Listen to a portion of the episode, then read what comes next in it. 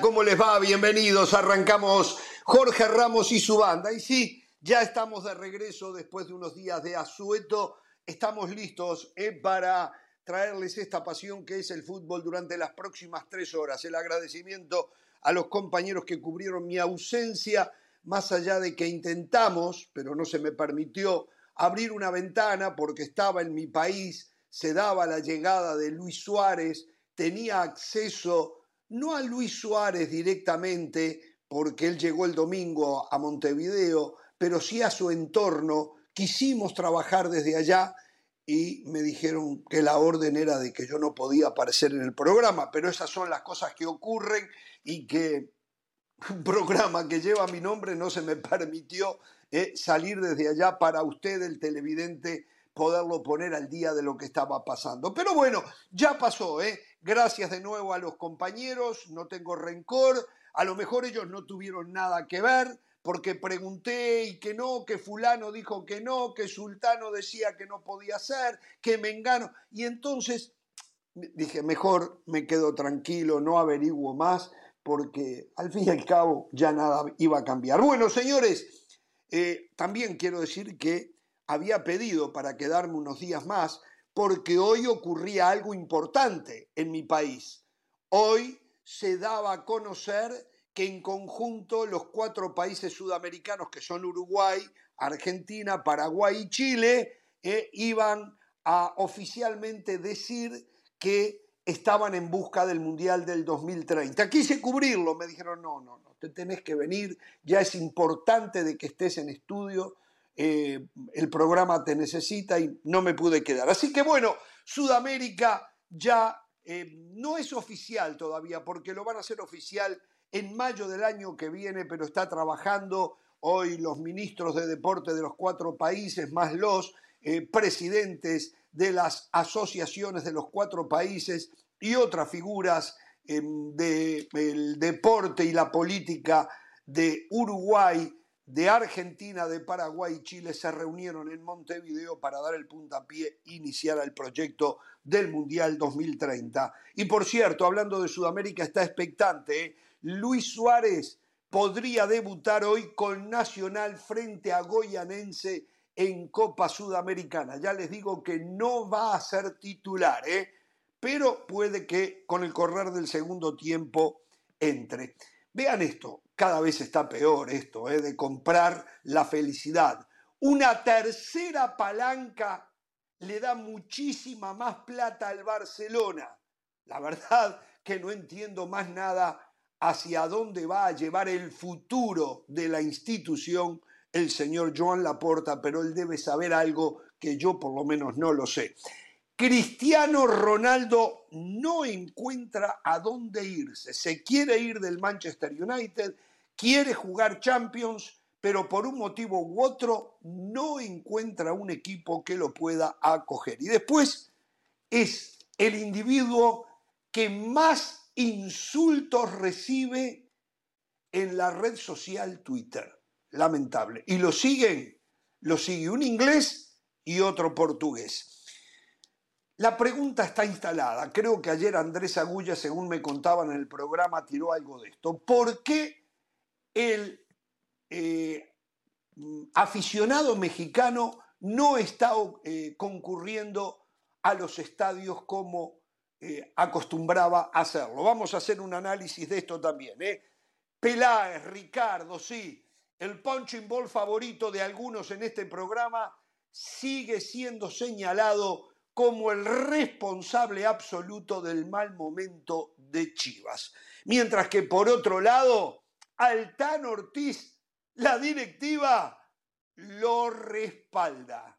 Ay, el saca técnicos de la que se está perdiendo. ¿eh? Bueno, ¿qué más tenemos? El Tata Martino está de regreso, todavía no ha regresado, pero estará regresando en los próximos días, creo que el próximo lunes, a México. Y en mente trae juventud. Sí, uno de ellos, cuando debutó lo vi unos minutos y dije, es un jugador fantástico, ¿eh? Zaguero central. El otro juega muy bien por afuera, es delantero, los trae en mente para convocarlos en el partido amistoso que se van a enfrentar a Paraguay. Damas y caballeros, tenemos un programa bárbaro, más con mi presencia hoy acá y toda la banda, a la excepción la señora de las alas que está descansando. Pero aquí está el señor Andrés Agulla. Señor Pereira, ¿cómo le va? ¿Cómo está usted? Muy bien, muy bien, Ramos, muy bien.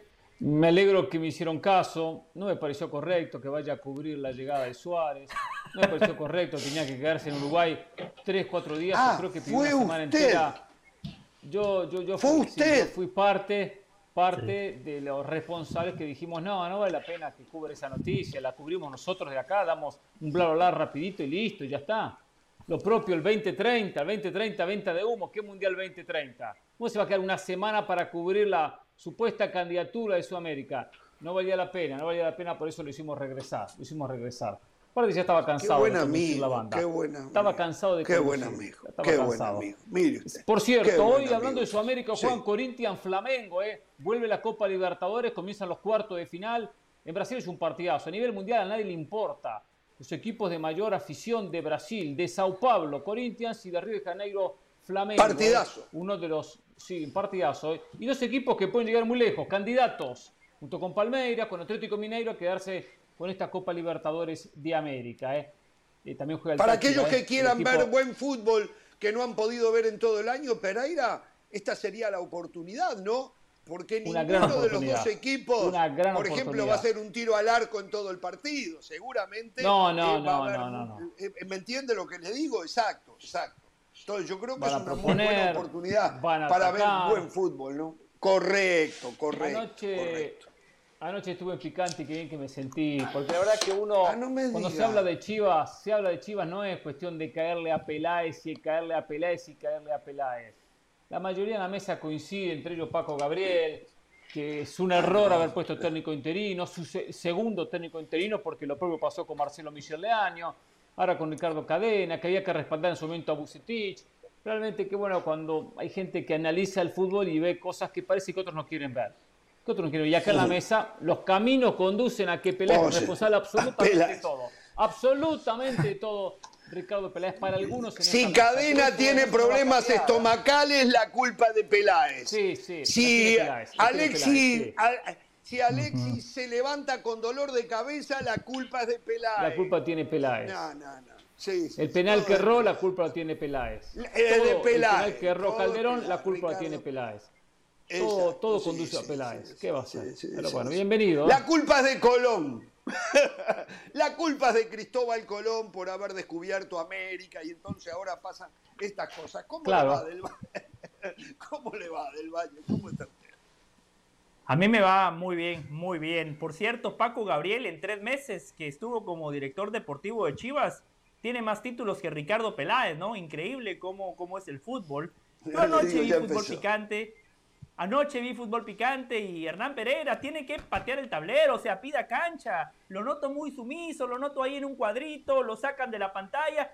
Pida cancha, Hernán Pereira. Usted se ha ganado un espacio, por favor. Vio como a mí me lo dan en Pido, las tardes en el fútbol picante que la gente Ay, si ve el fútbol picante juvenil, me dan mi propio segmento con patrocinador, con un estudio que me ha puesto la empresa. Fútbol picante juvenil. segmento. Yo no sabía, ¿hay un fútbol picante juvenil? Y usted clasifica. Sí, claro. A ver, Sí, de juvenil no tiene este nada, pero programa- Exacto, ya, usted ya dejó de ser juvenil, ¿eh? Usted entra, en- usted, Dionisio Estrada, eh, Toño Valle todavía puede, pero usted ya no entra. Usted está jugando, usted es cachirul.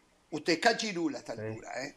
Puede ser. Eh, por cierto, esos equipos que patean una sola vez al arco meten 62 mil personas en Las Vegas, 42 mil en San Francisco, 90 Y se llenan de plata. en California. Sí, sí, y se hablando de con ese las equipo, bolsas mire Jorge, así. mire Jorge, si tengo ¿Qué? ganas hoy, quizá comparta con usted, con Hernán y con Andrés. Pero Pero eso es del fundamentalmente con la 92, no gente, del Mundial.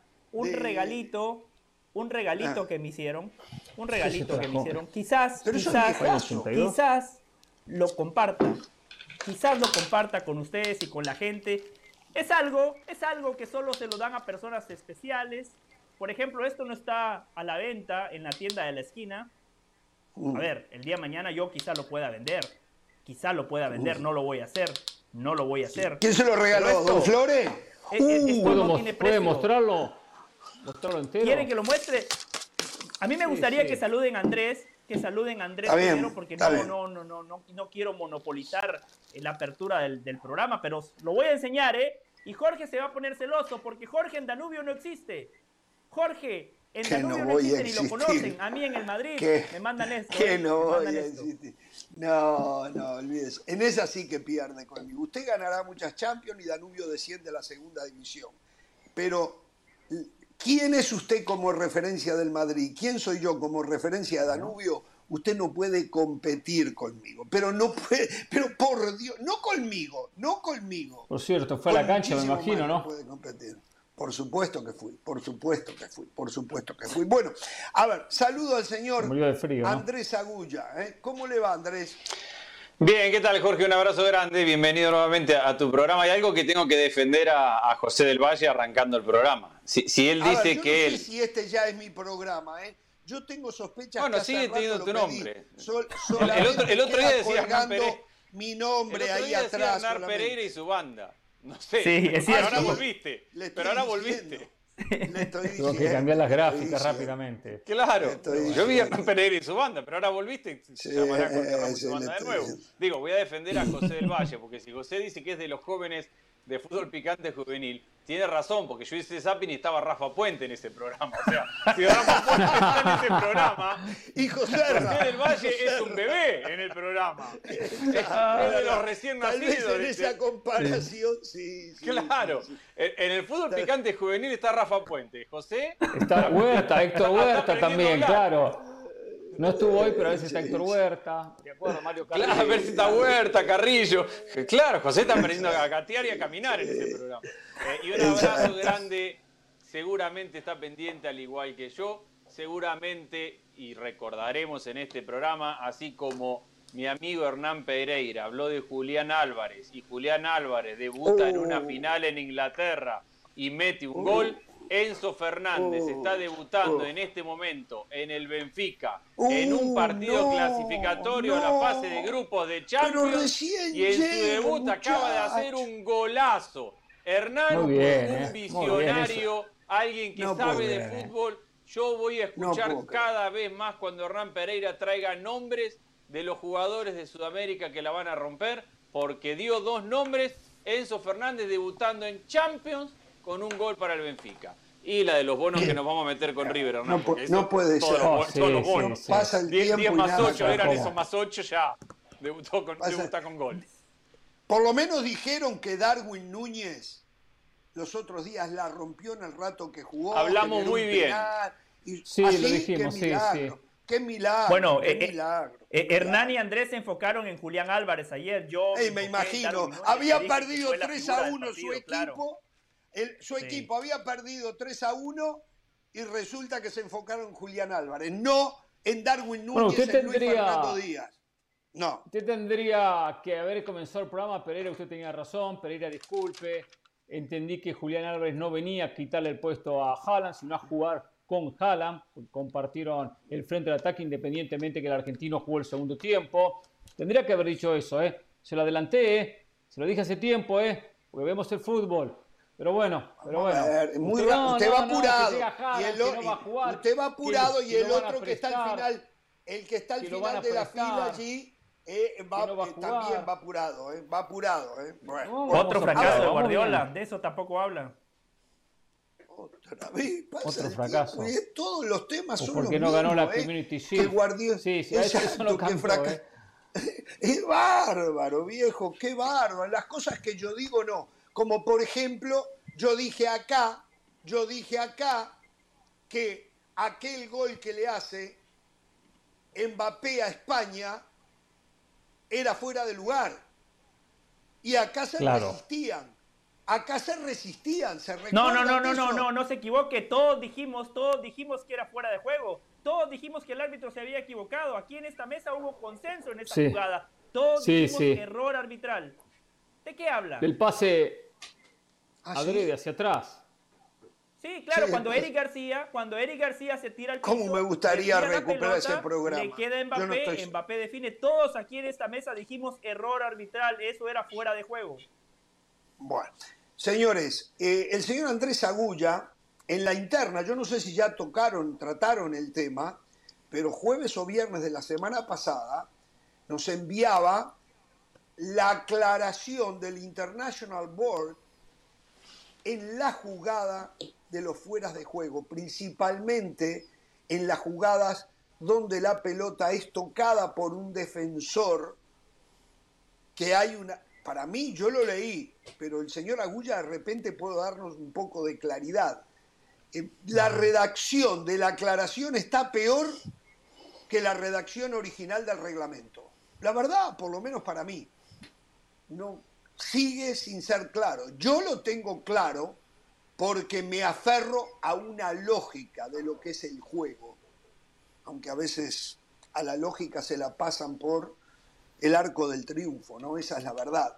Este, Agulla, usted tuvo tiempo de estudiarlo, usted tuvo tiempo de leerlo, releerlo, yo estaba de vacaciones, tenía que atender a mi esposa, a mi familia, mm. eh, no distraerme eh, del por qué no estaba en el programa. Es, eh, por eso que Hernán, es por eso que Hernán dijo que no, que no estés en el programa y que te dedicaras a tu familia tranquilo. Yo, yo estuve en esa reunión. dijo Hernán, déjalo a Jorge que se dedique a su familia, tiene que atender a su mujer, tiene que atender a su familia, que, no hable de Luis Suárez ni nada de eso en este momento. Me imagino. no podemos mandarlo a hacer Ahora después les voy a hablar algo de Luis Suárez. Ahora después les voy a hablar. Podemos mandarlo a hacer una cobertura, claro. Bueno, eh, eh, ¿estudió algo de eso? ¿La tiene más clara como Hice para la tarea. explicar a la gente? Sí, eh, es verdad lo que vos decís. El reglamento en la forma que está redactado sigue siendo algo confuso, pero la FIFA se ha tomado por lo menos el trabajo de exponer varios videos de situaciones en las cuales será sancionado en posición adelantada y en cuales no será sancionado en posición adelantada. Básicamente es la definición o la regla cuando hay un jugador del equipo que está defendiendo, que toca la pelota y después de ese toque con el balón la pelota le llega a un equipo, a un jugador del equipo que está atacando que estaba en posición adelantada cuando surgió ese pase. Cuando ese toque del balón del jugador defensor habilita al jugador que estaba en posición adelantada y cuando no. Y básicamente el resumen de la regla, que, que es bastante claro y bastante conciso, pero después habrá que llegar otra vez al tema de la interpretación. Cuando el jugador tiene control. Y ahí es donde te clavan. Ahí es donde, te clavan, en la interpretación. Muy probablemente. te clavan. Y aquí justifican todo después. Ahí es donde te clavan. Y aquí bueno, se empiezan a justificar. el reglamento dice que cuando el jugador tiene control de la pelota, tiempo y espacio para poder jugar ese balón, y de su toque deriva en el delantero, eso automáticamente habilita al delantero. Ahora, si el jugador llega a la pelota y la toca sin tener un control de tiempo y espacio como para poder recibir o como para poder pararla y simplemente llega apenas a rozarla, como fue aquel caso del gol que decían de Mbappé. García. O como, exactamente. O como fue en el gol que le anularon a Benzema en la final de la Champions del año pasado, donde hubo un rebote en un defensor en la rodilla y eso terminó por generar la posición adelantada de Benzema. En el caso que el jugador pero estaba bien anulado, pero estuvo estaba bien anulado. con la interpretación del año pasado, pero con esta interpretación nueva ese gol sería válido, porque porque el jugador que la está tocando hacia atrás no tiene control de la pelota, es decir, hay que tener en cuenta si el jugador, si el defensor puede tener control de la pelota o no a la hora de, tocar el balón por última vez. Y si está en condiciones de tener el control de la pelota y la juega de tal manera que la recibe el rival, eso lo habilita. Si automáticamente llega, por ejemplo, en una jugada donde tiene que estirar y tirarse al piso o saltar para apenas rozarla con el pie, aunque esté intentando jugar la pelota, aunque va a jugar la pelota, aunque tiene toda la intención de jugar la pelota, pero no tiene la manera de controlarla, eso no habilita al delantero si recibe después de un toque. Ese es el, cambio de interpretación que ha dado la FIFA con respecto a la posición adelantada. bueno, el de Benzema seguiría sin contar entonces, Andrés. El de Benzema seguiría sin contar. Correcto, a eso, eso iba a decir yo. Claro. Eh, eh, el de Benzema seguiría sin contar. Yo no recuerdo si tenía control o no, pero me parecía que no. No. No, no tuvo Hernán control, se va a acordar. Un par, un par de rebotes, sí. Hernán se va a acordar, cuando se producen todos estos cambios en el comienzo, yo me acuerdo claramente que nos habían dicho que a no ser me acuerdo. que se pasara hacia atrás la pelota de Esprofeso a propósito, iba a ser posición adelantada. Solo Claro. cuando un defensor o quien fuese del equipo que defiende la juegue hacia atrás para el arquero o si el arquero no está para un jugador que está en la línea o cerca de la línea, allí automáticamente se habilitaba al hombre que estaba adelantado. Pero, y después la confundieron, la cambiaron, la quisieron justificar. Pero no, no, no, no, no, la- no, el reglamento no cambió, lo que cambió fue No, la los- no, no, interpretación no. de los árbitros. Correcto, correcto. Lo y el VAR, nos y el explicó VAR. Jorge Ferro.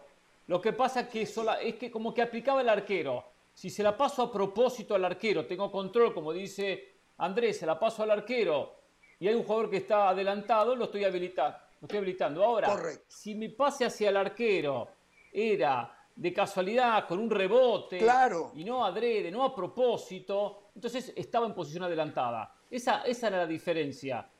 Eh, pero bueno, ahora entiendo que se haya ampliado a que no sea solo el pase al portero, porque puede que vaya la pelota al tiro de esquina también. Eh, puedo tener Claro. el control y tirar al tiro de esquina, o puede rebotar e ir al tiro de esquina. Entonces puede haber una diferencia, el portero no participa. Pero hay una diferencia, que es un poco la que la jugada aquella de la famosa Eurocopa. Sí. Que el gol lo tendrían que haber Pero- anulado, ¿eh? ¿A qué gol tendrían que haberlo Claro. anulado? ¿eh?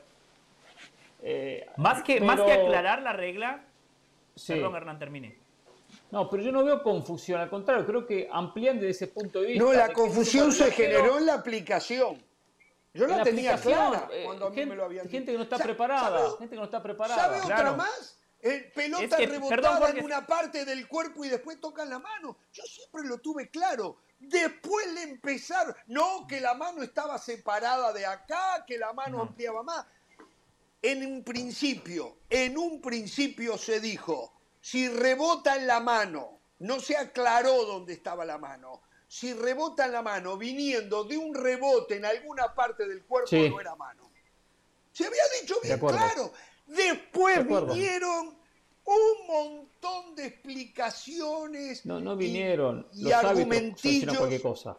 No, no, no. Sí, José. Es que muchas veces, muchas veces en lugar de tratar de explicar la regla, hay que hacer el mea culpa. Por eso en, es- en esa jugada de Mbappé, la UEFA salió a justificar el fallo arbitral. La UEFA salió a decir que la decisión del árbitro y del VAR había sido la correcta, cuando lo mejor era decir, muchachos, nos equivocamos. Cuando le dan el pase a Benzema, a, perdón, a Mbappé entre líneas, Mbappé está adelantado, claramente está adelantado.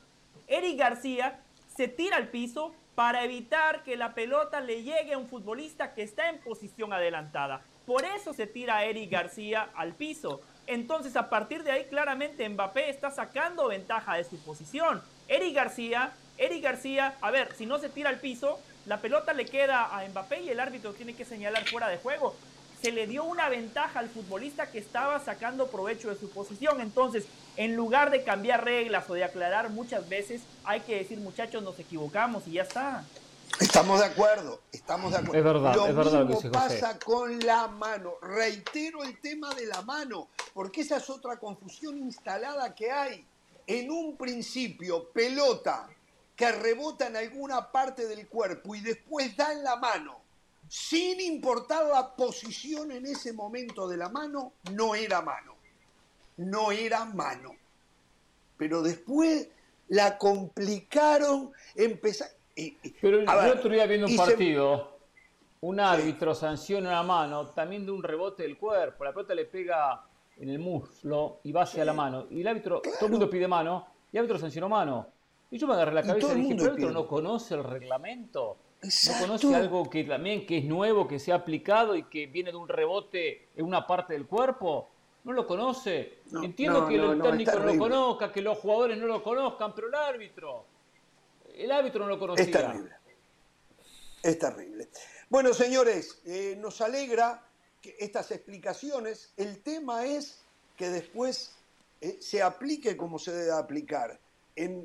Yo digo, desde que inventaron las líneas en la posición adelantada, que no estaban dentro del reglamento del VAR, como tampoco el marcar una posición adelantada por una uña, no estaba, nos habían dicho clarísimo, únicamente, por eso le digo, todo se cambió, todo únicamente claro, obvio y manifiesto.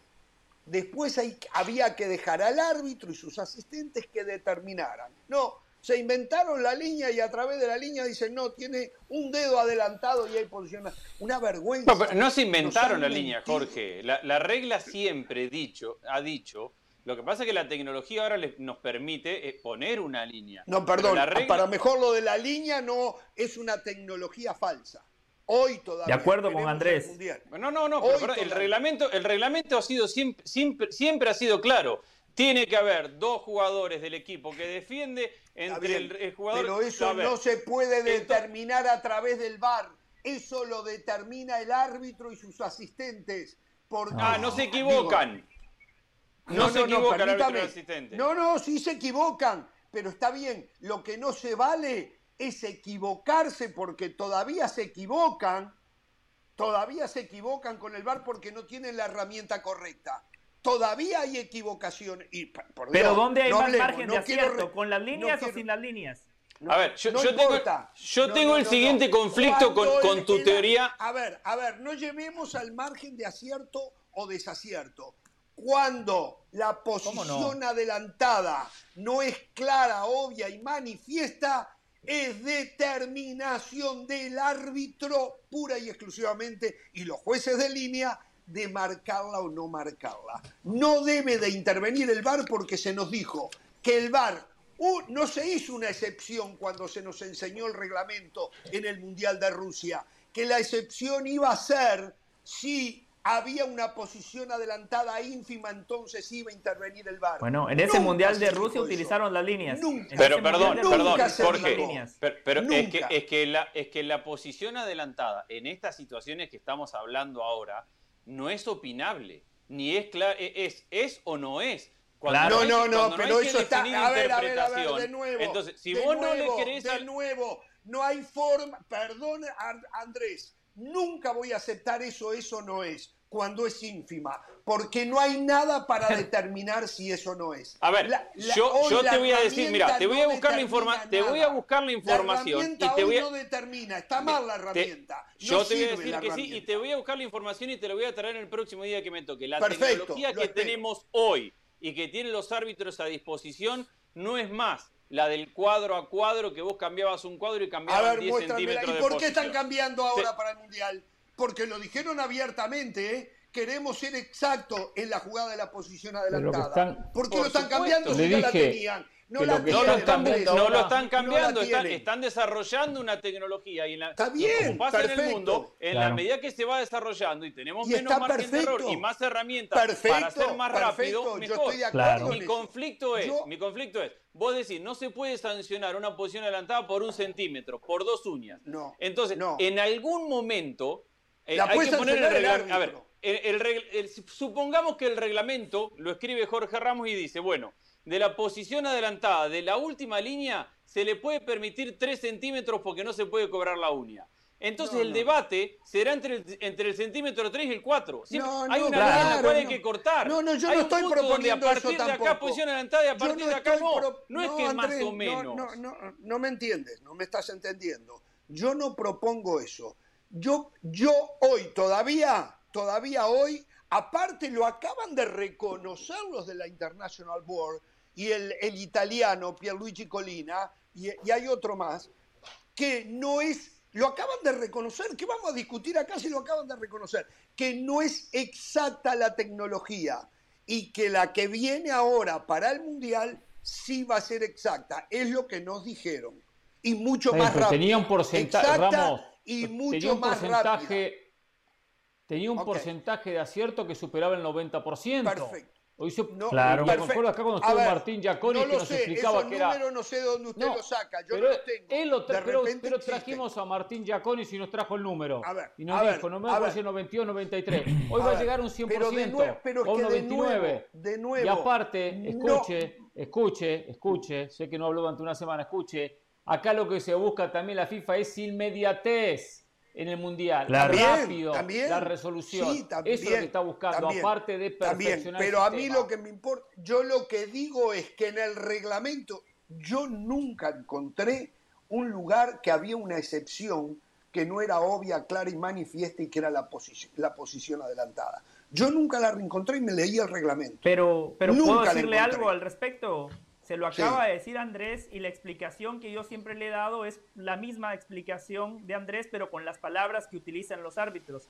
Es taxativo. Andrés le dice, eso no es. Bueno, los árbitros dicen, el fuera de juego es taxativo, entonces no da lugar para la interpretación. Pero es la Lo que es claro, obvio y manifiesto árbitro. para no, el ojo no, humano.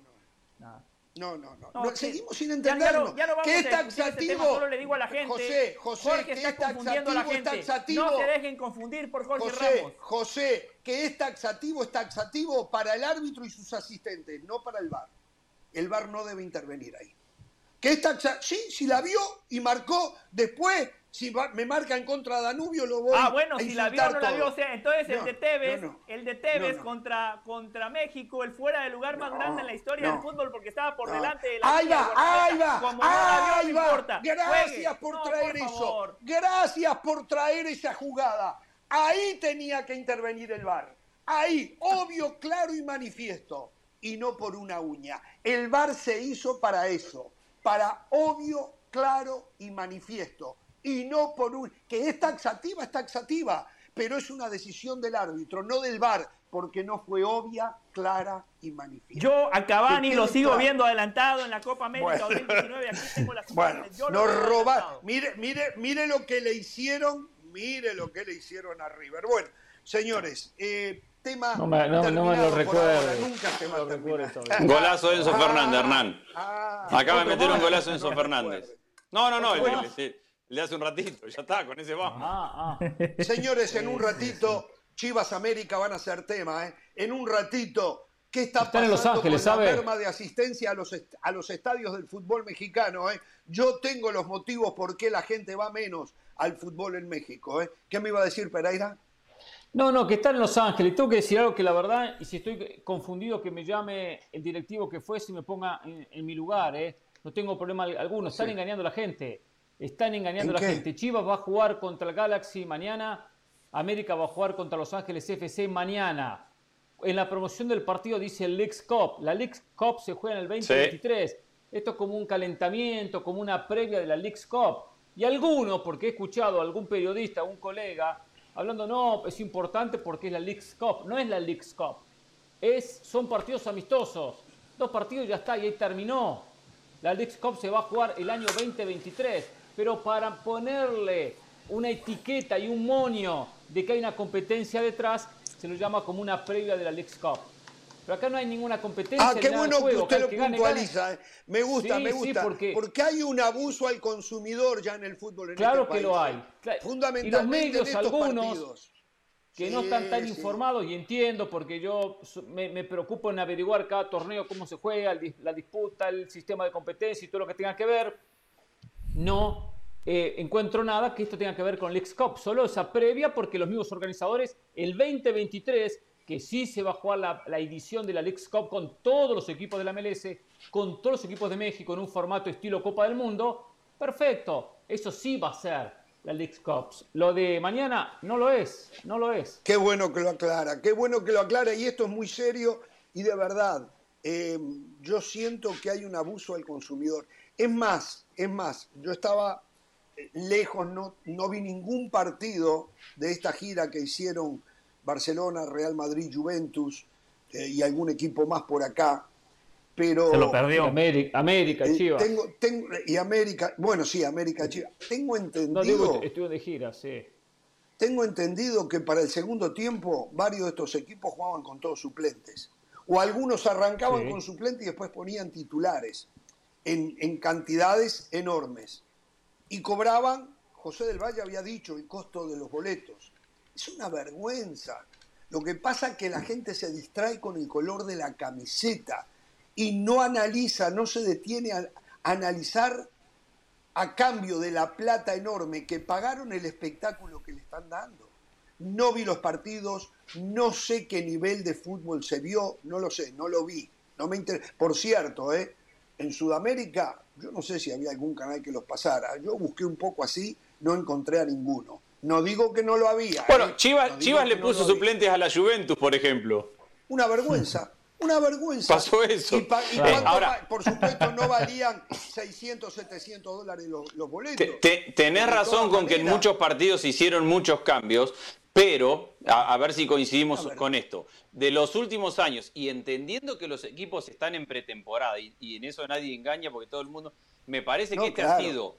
Ha sido en cuanto a la administración de las estrellas y de los jugadores más importantes, el que más tiempo los hemos visto en cancha. Si, si vamos a los años anteriores. ¿Esta vez? eh, ¿Esta eh, vez? Este año, sí, sí, sí, sí. sí. A ver, Ah, ¿sí? el Bueno, Manchester bueno City contra Bayern de Múnich se jugó prácticamente con todos los titulares. El Real Madrid podía cambiar la mitad de cancha por mitad de cancha, pero, pero Benzema no jugó el primer partido, pero estuvo el segundo, pero el Real Madrid puso, no puso equipos de chicos. El Real Madrid probó cosas en su plantel y administró minutos. Lo mismo Barcelona, cambió, rotó, probó cosas, pero, pero no puso como se ponían en otros años, medio equipo de chicos que había que googlearlos para ver de dónde aparecían, de dónde qué jugaba cada uno. Eh, creo que en eso y entendiendo que se hicieron, tenés razón en que se hicieron muchos cambios y hay partidos en los cuales se cambiaron todos, pero se han traído, me parece, planteles más completos a esta pretemporada. A lo mejor como consecuencia de que tenemos un verano en el que no pasó nada, porque no tenemos el mundial, entonces todos se pudieron tomar las vacaciones, entonces todos arrancaron Eso. casi toda la pretemporada al mismo tiempo, porque normalmente lo que pasaba era, Claro. había un torneo, Copa América, Eurocopa, lo que sea, y ahí los mejores jugadores tenían que tomarse vacaciones después cuando los demás venían de gira. Entonces, este año se hicieron todos los cambios, pero me parece que fue un poco mejor que años anteriores. Bueno, a ver, de nuevo, reiteramos, todo esto se origina por lo que decía Pereira recién, ¿eh? A que no los confundan, si ustedes se quieren dejar confundir, fantástico. Los partidos de América y Chivas frente a Galaxy Los Ángeles FC de mañana no son por la League Cup, son partidos amistosos. La League Cup se va a jugar, o Leagues Cup, se va a jugar el año que viene. Está Próximo claro verano. esto, ¿no? Bueno, O sea, prueba de ello. Que usted prueba vaya es que el a ver el América. partido está bien, pero no vaya engañado. Esa es nuestra misión, que no vaya engañado. Sí, José. El América viajó sin cinco futbolistas, tres de ellos titulares de la línea de cuatro. No va Néstor Araujo, no va Fuentes, no va Jorge Sánchez, no va Fidalgo y tampoco Diego Valdés. Estamos hablando mínimo cuatro titulares porque Fidalgo alterna entre suplente y titular, pero también es un jugador importante. Claramente un América en crisis sabe que este partido es de recaudación, no es un partido por los puntos, no es un partido oficial, pero ustedes también tienen que entender que estamos en Estados Unidos donde el espectáculo no pasa nada más por lo que pasa en la cancha. Los estadounidenses son muy buenos armando todo ese circo mediático antes del partido, durante el partido, después del partido. Y Es usted paga El fanático sabe. 900, 600, 500 o 1000 dólares para ver la fiesta, no para ir a ver al Real Madrid o al Barcelona, para ver toda Sí, la de fiesta, acuerdo. incluido el Real Madrid-Barcelona. Depende de cuánto pague. Depende. Para Real Madrid-Barcelona, sí. Yo, por ejemplo, le compré un boleto a mi esposa, me gasté 450 dólares. Por cierto, qué bobo soy. Después me di cuenta que muchos de compañeros llevaron a sus familias y entraron gratis al clásico. Y yo de bobo Y usted, y usted, 450, y usted bueno. ¿Cómo entraron necesitaba comprar ese boleto para darse cuenta que bobo es. Bueno, dejémoslo ahí, dejémoslo ahí. Bueno, No, Ahora, pero, si yo pero lo que pago- le iba a decir, si yo... pago 500 dólares o 600 dólares para ver Barcelona al Real Madrid, Benzema no juega un solo minuto porque no jugó un solo minuto. qué vergüenza. En el medio campo me ponen a. Camavinga, Valverde, que Valverde de los tres era el que más recorrido tiene, y me ponen a Shumaní. Yo digo, ¿quiénes son? ¿Qué pasa estos muchachos? Mucho gusto, ¿eh? Independientemente de que Ahora- después es verdad, entró Luca que entró cuidar, Toni Kroos, ¿eh? y si no recuerdo entró Pero Casemiro Hernán, también. Una, una, Yo- co- una cosa es que agarren, Ojo, eh. una cosa es que agarren a, a un eh. hincha distraído. Una cosa es que agarren un hincha distraído, pero acá no puede venir José a quejarse de los jugadores que le pusieron en la cancha porque No, no, digo, José. como José o vos o Hernán Pereira o alguien que, que sigue o que sabe medianamente de fútbol, porque si la expectativa era que se jugara un clásico como si fuera la final de la Champions con todos los mejores, el, el problema también es nuestro. Entiendo que puede haber algún desprevenido que vaya sin saber, pero aquel que paga tanto y que es hincha de un club debería saber que es una pretemporada. Me parece No, que a desde ver, ese punto no de vista no hay tratemos de justificar, no tratemos de justificar las ventajas que sacan los que organizan amparados en la camiseta. ¿eh? Creo que nuestra obligación es denunciar lo que le están haciendo a la gente. ¿eh? Eh, y ampararnos en que deberían de saber es un poco justificar en lo que en mi opinión es un abuso. Claro, la gente puede decir, bueno, nos queremos dejar abusar. Y están en su derecho. Sí. Pero por lo menos nosotros Para mí, tenemos el que- abuso, Está bien. sí es oferta y demanda. Para- Y hay demanda, hay demanda. Por eso estos precios. Bueno, Si hay un abuso, el abuso no es que Benzema no haya jugado o que Tony Kroos o Luka Modric hayan sido suplente. Es el valor de las entradas. Que me ocupe es el valor de las entradas. Bueno, pero ahí, Eh, ahí está, es el valor del mercado, porque al final de, Está bien, al pero- final de cuentas se llenó cada estadio, Entiendo. man. Se llenó en Las No, no, Vegas, se llenó en Green sí, Bay, no se llenó en San Francisco, pero se- sí. en todos lados se llenó. clásico se llenó. El clásico El único, llenó, ¿no? sí. el único que Sí, llenó los Juventus tres Chivas estadios. no. Chivas Juventus no se llenó.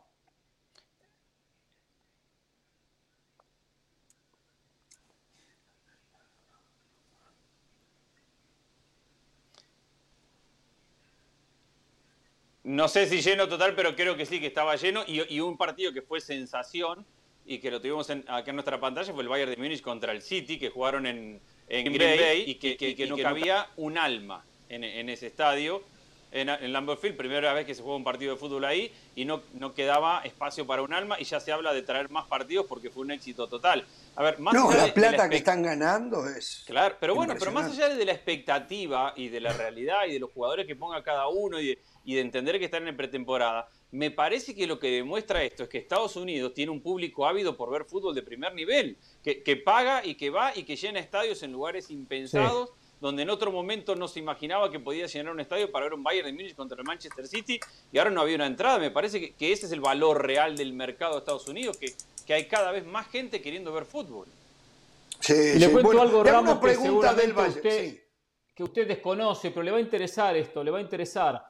Eh, Real Madrid, ¿Qué? Barcelona y la Juve, que desconozco si el resto de los equipos también, y me refiero, por ejemplo, a un Bayern que también jugó aquí, no pudieron jugar ni con el logo de la Liga ni con el logo de la UEFA, por el famoso conflicto que hay por el tema de la Superliga. Por tanto, no pudieron jugar. Pero, pero, ¿cuál es la, la especulación o qué es lo que se comenta o qué es lo que se empieza a manejar? Que la Superliga, que en su momento hasta lo dijimos aquí, podría llegar a ser un torneo en Estados Unidos a partir de los próximos años. Con estos Que equipos se jugará en verano. Claro, que se jugará en verano. Por algo ya la UEFA y la Liga Española le dicen, logos no, estamos en conflicto. O sea, como que están en contra de que vengan a Estados Unidos y jueguen estos partidos. No tienen el aval Bueno. de ellos. Saben que es una salida económica muy buena para los equipos eh, españoles o el caso de la Juve. Usted es un hombre que se prepara mucho. ¿Cómo es que dice usted? Usted tiene su propio eslogan, se los inventa. Amigo de la preparación. El amigo de la preparación. Eh, en esa preparación suya, José, eh, ¿tiene el promedio de remates al arco del Real Madrid en cada partido? No, no. Contra, Ah. contra el Liverpool, partido oficial, eh, un remate al arco, un gol. 100% de efectividad. Una Sí, ¿no? Champions más. Esas son las estadísticas que valen. Bueno, está bien, está bien. Bueno, a ver, eh, señores, les cuento, en estos momentos, eh, como siempre, ESPN me hace llegar todas las señales habidas y por haber, y estoy viendo... Perdón, Jorge, una Eh, cosa, una cosa, perdón, perdón, perdón, perdón. Discúlpeme, Jorge, que lo interrumpa de manera abrupta. Ya estoy de regreso. No. Cuando el señor Hernán Pereira le dice, Jorge, no sé si supo, pero los equipos que no sé qué, no jugaron con el logo de la Liga, de la Champions, se comenta, a Hernán Pereira se le olvidó decir, como lo adelantó José del Valle aquí en este programa de Jorge Ramos y su banda, qué bárbaro, Pereira, qué bárbaro. No recordaba que usted lo había adelantado, no recordaba, no quería. No, Cuando no yo adelanto crédito. cosas, usted no viene y, y- y- Que y se reitera lo que dijo Jorge Ramos. Yo, le, yo sí le dije que me llamó la atención que no estaba en el nombre de los jugadores en las camisetas. Yo sí le dije que me llamó la atención, pero desconocía que había sido un dato suyo, pero perfecto, había sido del Valle. Pensé Qué, que enfrenta- enfrentados que están en estaba UEFA, seguro. la Liga y estos tres equipos. ¿eh? Qué Claro, enfrentados claro. que están. Y saben una cosa, para el fútbol será una desgracia, para el fútbol mundial, para la generalidad, excepto para ellos, pero yo estoy convencido, absoluto, yo estoy convencido que la UEFA, como la FIFA, como la CONMEBOL, la CONCACAF, eh, la Confederación Asiática, todos son monopolios. Y yo creo, creo Claro yo, que sí. Bueno, el juicio ya se eh, hizo, Jorge. eh, ¿eh? Eh. El juicio ya se hizo. Se hizo el juicio. A, fi- a fin de año se espera una primera palabra del abogado de, de la Comisión Europea y el veredicto final se espera para el año que viene. Exacto. Después vendrán apelaciones y todo eso, pero lo que están persiguiendo Barcelona, Real O sea- Madrid y Juventus es, más allá del proyecto de Superliga que ha quedado, no sé si de costado, pero sí ha quedado a, a reaf- a reformarse cuando consigan esta Correcto. legislación, ahí van a ver qué formato le van a dar y a quiénes pueden incluir. Pero lo que están buscando es que la comunidad eh, europea termine por decir o por sentenciar que los equipos están bajo el monopolio de la UEFA y que eso está mal Y eso va se les cambiar. permitirá no ser sancionables si juegan sus partidos y o torneos fuera del paraguas de la UEFA. Y eso ahí abre un mapa completamente distinto. La primera Claro, sanción de eso va a ser el porque año no que va a terminar ahí en la Superliga. ¿eh? Estoy seguro que en Sudamérica los Boca, River, Peñarol, Nacional, eh, Flamengo, eh, no sé, eh, Sao Paulo. Sao Paulo, Palmeiras, Corinthians, se van a cortar solos también. ¿eh? Atención porque va a cambiar el espectrum del mundo y donde los ricos serán más ricos, los pobres serán más pobres. Pero ese análisis lo dejamos para otro momento. Lo que no tengo duda capaz yo estoy equivocado y yo no sé nada en derecho, ni mucho menos, pero para mí que lo veo desde afuera, para mí tienen razón que estas organizaciones, organizaciones son Sí. monopólicas, claro, cumplen supuestamente el cometido de eh, manejar la equidad para todos los estratos del fútbol y entonces por allí podrían encontrar un respaldo de las autoridades. Y tienen elecciones. de- eh, Y ¿cómo- tienen, y, ti- y tienen elecciones. Entonces, tienen al tener elecciones, correcto. tranquilamente Puede- pueden argumentar que el poder está abierto a que cualquiera se pueda presentar y ganar una elección y manejar y manejar la UEFA. Correcto, Eh, Ese puede ser el argumento de la UEFA. Bueno, Y señores, no solo, digo, estoy y viendo no en solo hay un monopolio, no solo hay un monopolio, que en la UEFA en este sentido no estoy tan seguro, pero en Conmebol con CACAF, aparte de que existe el monopolio, es manejado por dos o tres, digo, internamente, como organización, no hay democracia, es manejada por dos o tres. Ah. Ellos deciden todo, En deciden CONCACAF, absolutamente sí. todo. Y en Conmebol también Sí, pasa exactamente sí, lo mismo. ¿eh? Esto va a ser como un castillo de naipes, ¿eh? Monopolio y lo que dictadura. decía la Unión Europea, ¿eh? Exacto. Exacto, exacto. Monopolio Esto va y a ser como un dictadura. castillo de naipes. ¿eh?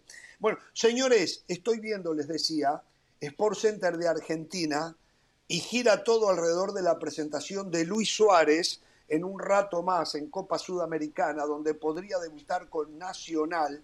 El estadio hasta ahora, que tiene una capacidad, creo, no me hagan caso, ¿eh? El Parque Central de unas 40.000 personas, ya está repleto. No hay un boleto más disponible. Va a jugar Nacional frente a un equipo que está cerca de descender y que el goyanense de Brasil y que llega por lo menos con siete titulares que van a descansar hoy para enfrentar a Nacional porque ellos se tienen que concentrar en no descender en Brasil. Este, pero esto es lo que despiertan estas estrellas eh, a nivel mundial. Eh, el Kun Agüero, bueno, él vive, en, entre Uruguay y el sur de la Florida, el Kun Agüero. Tiene casa en Punta del Este, casa aquí en Hollywood, en el sur de la Florida. Está en Montevideo, eh, se alojó en el mismo hotel donde está alojado Nacional ahora, y, y bueno, y ha sido un invitado especial de Nacional allí. Y Él se invitó, él se invitó solo. No, no, tengo entendido que Luis Suárez y José Fuentes, el presidente de Nacional, eh, lo invitaron, le, dijera, le dijeron que viniera. No, no, no. El Kun Agüero, el Kun Agüero para ESPN en Sudamérica tiene, tiene un pequeño espacio, plataformas digitales, tiene su propio programa.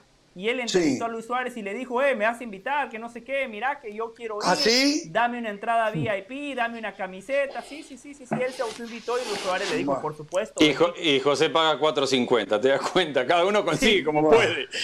hay, algunos que, hay algunos que consiguen hacer una entrevista. tiene plata, José paga pobre. 4.50. Sí, Pero exacto. bueno, esto, esto es lo que pasa con estas estrellas mundiales. Reitero, eh, yo creo que el público en algún momento del segundo tiempo, si es que Pablo Repeto, el técnico de Nacional, no le dio ingreso a Suárez a la cancha, este, va a empezar a corear el nombre y a pedir, y va a tener que ponerlo. más allá del poner, resultado sí. parcial del partido. Lo va a tener que poner, definitivamente. No lo puede poner muchos minutos. Suárez no juega desde mayo, creo, ¿no?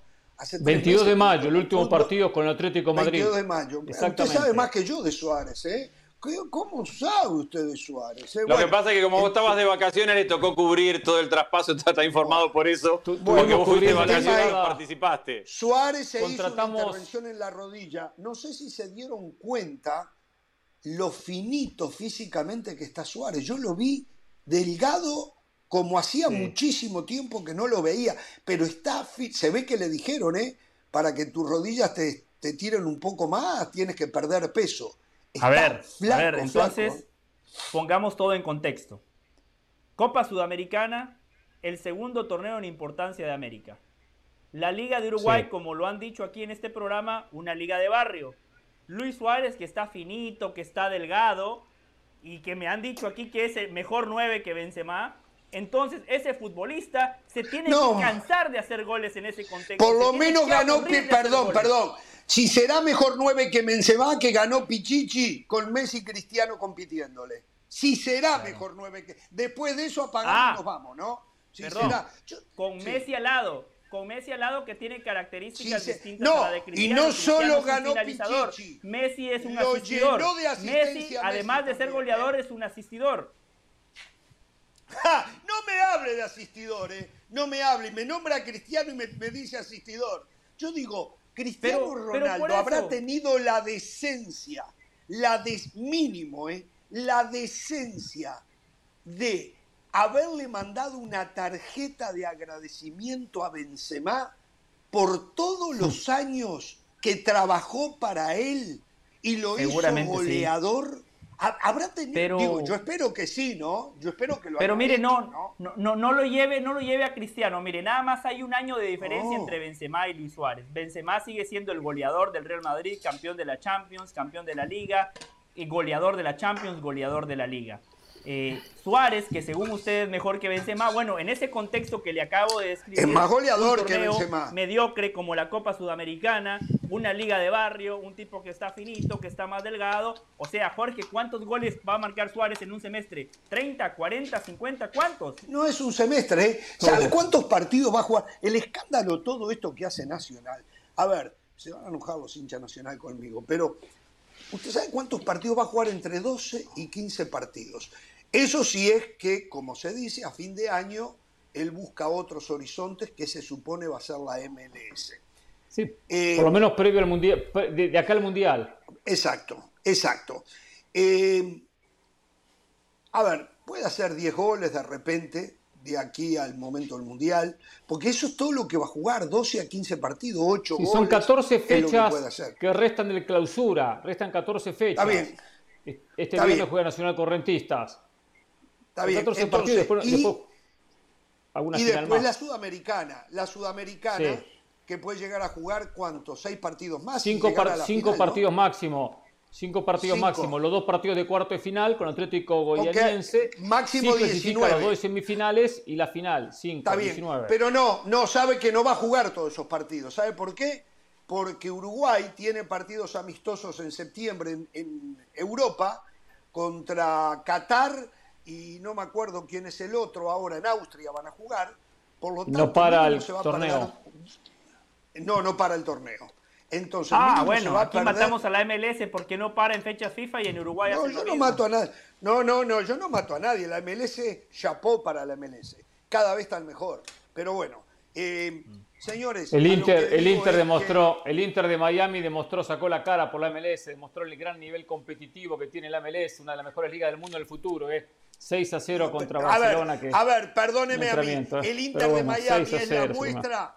El Inter de Miami hoy es la muestra de la MLS. Sincérese. Es la muestra de la MLS.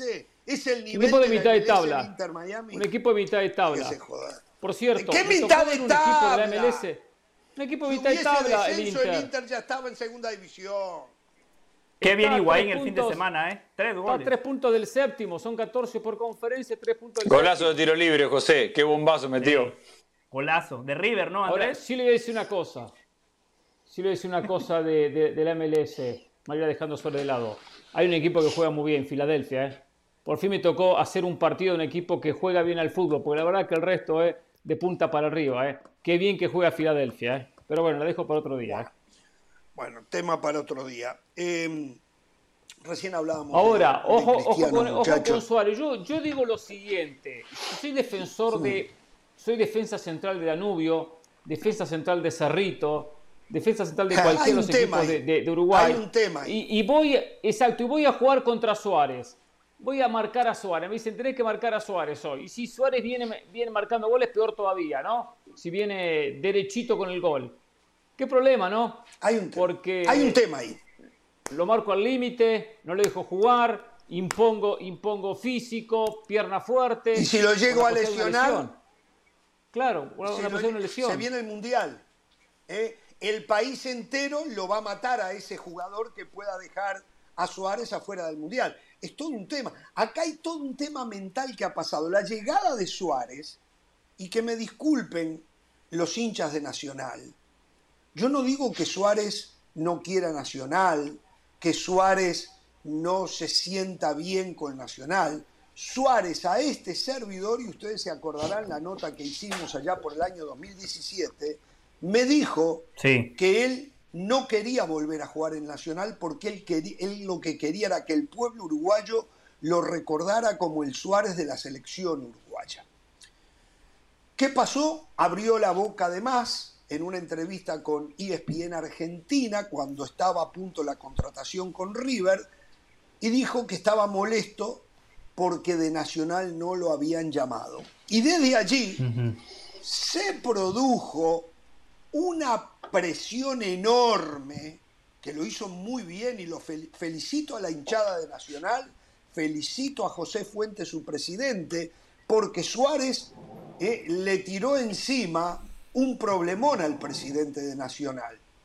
Y entonces José Fuentes dijo así, y entonces José Fuentes lo llamó, empezó a hablar con él, se lo contó a la hinchada que lo había llamado, un día se sube a un avión y le cae en Madrid para sorpresa de Suárez. O sea, le tiró toda la presión a Suárez. Suárez no quería volver, por lo menos es mi visión, porque si Suárez hubiese querido volver tan pronto como se lo propuso Nacional, Suárez hubiese dicho yo... Yo sé lo que estás pensando, José. Suárez no quería volver. Suárez volvió porque si no volvía, y esta es mi opinión, si no volvía, el día que pasara a ser un ciudadano común no iba a poder regresar a su país. No iba a poder, lo, dije, lo iban a matar. ¿no? Otro acierto. Lo iban a destrozar.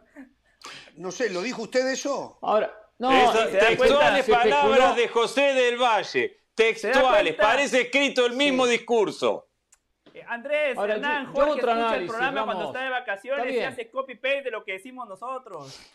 Yo No, digo no, esto, no, Ramos, no, no. vamos a asumir, Sí. bueno, él tenía alguna que otra oferta de algún equipo europeo, equipo No, europeo no de- de terminé, yo no terminé. Permítame, Ok, déjeme terminar termine. y lo escucho. Termine. Lo que digo, que hoy sí Ya lo dije yo. Es- que hoy sí Suárez está conmovido por el recibimiento que le han dado. La gente lo esperó en el aeropuerto, lo acompañó en caravana, llenó el estadio, pagó una entrada para ver la llegada de Suárez al estadio. Este, le hicieron un espectáculo bárbaro y la No muestra escucho, de amor que le hicieron desde todos los sectores de Nacional, políticos, el presidente de Uruguay, hincha de Nacional, todo lo tiene que tener súper conmovido y hoy debe estar contento de haber llegado. Lo que yo digo, que antes de haber tomado la decisión, que la tomó a regañadientes, no estaba convencido de ir a Nacional. Lo escucho, del- eh, Pereira. Pereira, lo escucho. ¿Me Se le, fue, se le fue el audio. Se le fue el audio Hernán fue Pereira. Pereira, se le fue Andrés. Bueno, primero que todo, le digo, igual vamos a cobrar, Andrés, eh, tranquilo, que Jorge, que Jorge hable, estuvo ausente una semana, el cheque llega igual. Eh, solo le quería decir algo, Jorge, que usted dice que yo nada más tiro frases por tirarlas, cuando yo le digo que soy amigo de la preparación. Bueno, en esa entrevista que Suárez le dio al Kun Agüero, habló justamente de ese tema, que eh, el Kun Agüero se lo puso sobre la mesa y le dijo eh, eh, sobre cómo lo iban a recibir los hinchas de Peñarol. Y Suárez dijo que es algo que hay que empezar a cambiar en Uruguay. Dijo, yo le, voy a Nacional, como muchos le van a Peñarol, pero por encima de todo somos de la selección nacional de Uruguay. Entonces Suárez sabe que está entrando a ese terreno peligroso y justo el Kun Agüero le dio la plataforma para, para tratar de cambiar esa narrativa. Y el Kun Agüero le dijo, es más, tengo uno de Peñarol en Europa que te está hinchando a muerte a pesar de que sos de Nacional. Y Suárez le dijo, yo estoy hinchando por Suárez. todos, algo así. Yo estoy hinchando por Suárez. Si Danubio no es campeón uruguayo, que no lo va a ser, si nos salvamos del descenso hoy mejoramos un poco. Eh, yo quiero no nacional, yo quiero que a Suárez le vaya hiper, súper bien. No me alcanzarán los días para agradecerle a Suárez las satisfacciones que me dio. ¿Eh? Y sí, lo, que usted criticaba de mucha gente, usted y Hernán criticaban de mucha gente que según ustedes hoy hay hinchas de futbolistas y no de equipos. Bueno, usted, Jorge Ramos, hoy es hincha de un futbolista. O sea, no, no, no, no, pero, pero acaba en envuelta, acaba envuelta, no, no, usted puede Es la selección, es hincha de la selección. Pero, pero, pero, soy hincha de la selección. Claro. Y pero Suárez a, mí me dio satisfacciones. Yo no soy Luis Suárez, hincha si Luis Suárez fuera argentino y estuviera viviendo esta misma situación y regresa a Boca para prepararse al Mundial, yo no sé qué pensará Hernán. Yo quiero que River le pase por arriba. Eh, en eso, no, no, no, no, pero Suárez no. Pero si Messi. Bueno, pero puede pasar con el Peñarol. No, Suárez como si Suárez fuera argentino y, exjugador de Boca. Y va a Boca Messi. Estamos hablando de Argentina y Messi va a Boca. Sí. Usted no le desea que le vaya. No va a querer de repente que. Ni por casualidad pero va a quedar que me, no lo entiendo. Muy bien, Andrés. Ni por casualidad.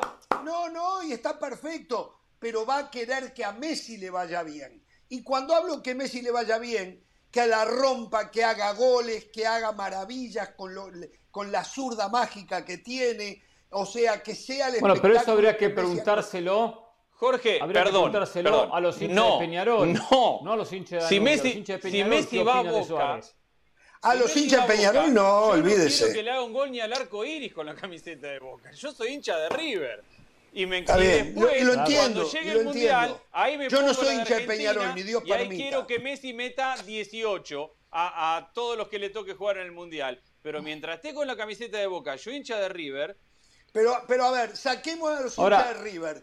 El hincha de Platense, de Banfield, de Racing, de San Lorenzo. Sí, quiere que le vaya bien. Quiere que le vaya bien. Correcto. Yo soy hincha de Danubio. ¿Me entiende lo que le digo? O si va a jugar a Newell's. Sos de Platense. Si va a jugar a Newell's. O si va a jugar a si Newell's. Messi va a jugar a Newell's, el hincha de River el hincha, y el hincha de Boca quiere que le vaya bien. Sí. Todos lo van a apoyar. Pero que no, salga un campeón. Tema con Suárez. Un tema con Suárez. Eh, a ver, yo digo lo siguiente. Él es un tipo eh, muy analítico. Recuerdo cuando estuvo cuando, cuando, cuando habló con Mariano Clos en ESPN, que también habló con, con un medio en Uruguay, que aquí pusimos la entrevista. Sí, ahora sí. Él, él analizó cada opción, cada oferta. Por ejemplo, dijo, la MLS no me gusta porque termina muy temprano, que es el 8 de octubre, la última fecha de la etapa regular. Falta un mes para noviembre, noviembre 8, casualmente cuando hay que entregar los jugadores. Si el equipo no clasifica a la postemporada, estoy un mes sin jugar. Entonces él analizó todos los detalles. Seguramente tenía algún equipo español, italiano o europeo, vamos a generalizar, eh, europeo de mitad de tabla. De mitad de tabla, porque también dijo, tengo un prestigio en Europa, me gané un prestigio en Europa, que ahora tengo que cuidar donde voy a jugar, palabra más, palabra menos. Pero cuando él hace el movimiento y declara lo del presidente nacional o la gente nacional que no movieron un dedo, y se da cuenta que se viene la avalancha con los hinchas y con el presidente y todos empiezan a moverse a favor de Suárez. Él puede levantar el teléfono y decirle a la gente de los Asuna o el equipo que fuese que ya le había presentado una oferta. ¿Saben qué? Acepto, me voy a los Asuna, me voy al Cádiz, me voy al Oviedo, no sé, al equipo que fuese. Te digo algo más, Hernán, y, me gustaría saber la opinión de Jorge. Y cambiar y, y, decir Nacional, uh, bueno, ya llegaste tarde porque justo ya arreglé con, arreglé con los Asuna o arreglé con el Villarreal, con el equipo que, que, le, había una, le había hecho una oferta. Podía acelerar los tiempos ahí para no tener que ir a Uruguay, para no quedar en esa sensación que estaba defraudando a la gente de Nacional. Podía hacerlo y se iba a entender. A ver, yo sumo esto que ya lo hablamos y quiero saber la opinión de Jorge como uruguayo. a ver, Jorge. Eh, Luis Suárez tenía todo arreglado con River. Si River avanzaba en la Copa Libertadores. River no avanza en la Copa Libertadores. Suárez dice públicamente que si avanzaba iba a ir a River casi con seguridad, que al final no va. ¿Es mejor preparación para Suárez rumbo al Mundial jugar en Nacional y la Copa Sudamericana como va a jugar contra hoy contra un equipo que está descendiendo en, en Brasil y con suplentes? ¿Es mejor preparación jugar en Nacional que jugar en River el torneo argentino? Seguramente no, seguramente no, pero el tema es el siguiente. Primero, yo no sé el acuerdo que tuvo con Enzo Francescoli, pero tal vez ahí River, no lo sé, eh, estoy imaginando, no le hizo una Sí. oferta. No te vamos a De dar acuerdo, los supuestos 3 coincido. millones de dólares que te iban a pagar. eh, pero venite a jugar el campeonato argentino y te vamos a dar 500 mil dólares, 600 mil dólares. ¿eh? Y venite a jugar el campeonato argentino, porque Vélez lo llamó, Estudiantes de La Plata lo llamó también, y no aceptó. Claro. Y no aceptó. El tema no lo sé. A mí me dicen que en Uruguay le van a pagar algo así como 40 mil dólares mensuales. Eso para Suárez, olvídense, eh, es nada. Sí. Entonces, pero sí, yo estoy de acuerdo. Eh, para mí era mejor jugar el torneo argentino que jugar el torneo uruguayo. Quiero Y- aclarar y- y algo, hay un valor Porque agregado. en las redes sociales, y ya lo dejo, las redes sociales estuvieron mostrando, a ver, las deficiencias enormes que tiene el fútbol uruguayo en cuanto a los temas de estadios, eh, eh, las condiciones de los estadios es enorme, pero se han puesto cosas que no son verdad. Fotos de lugares donde dice va a ir a jugar, a jugar Suárez, todo mentira. La cancha de Bellavista no va a ir Suárez, la cancha de Albion no va a ir Suárez, la cancha de Progreso no va a ir Suárez, no sé, por- porque ni siquiera están en primera división. O sea, es eh, todo en las redes Sí, sí. sociales se miente. Entonces, eso quería aclararlo porque lo pusieron en, en las cuentas de Jorge Ramos y su banda. Eso es todo mentira, no es verdad. ¿eh? José iba a decir algo. Igual, en todo caso, eso, Jorge, lo único que hace para mí es engrandecer lo que Agrandar, es el fútbol uruguayo. claro, que con sus claro. carencias, con sus miserias, Claro. eh, con sus dificultades, hoy per cápita es el país que más futbolistas exporta al mundo. Sobre lo que decía Andrés, para mí hay un valor agregado, además de que la Liga de Argentina es más competitiva. Marcelo Gallardo, un tipo exigente, un tipo competitivo, que trabaja muy bien todos los aspectos del juego y que encima para Luis Suárez era como el matrimonio perfecto, un equipo que le gusta atacar, un equipo que le gusta proponer y que le gusta generar situaciones para que el 9 de turno se canse de marcar goles. Por eso también creo que Luis Suárez sale perdiendo. Por eso, pero podemos decir que a Gallardo y a Francescoli se les escapó la tortuga el no proponerle a Suárez por muchísimo Yo- creo- continuidad. Yo creo Sí. que tiene que ver con, con tu comentario inicial, Jorge, y, y que era el comentario Sí. que esta semana.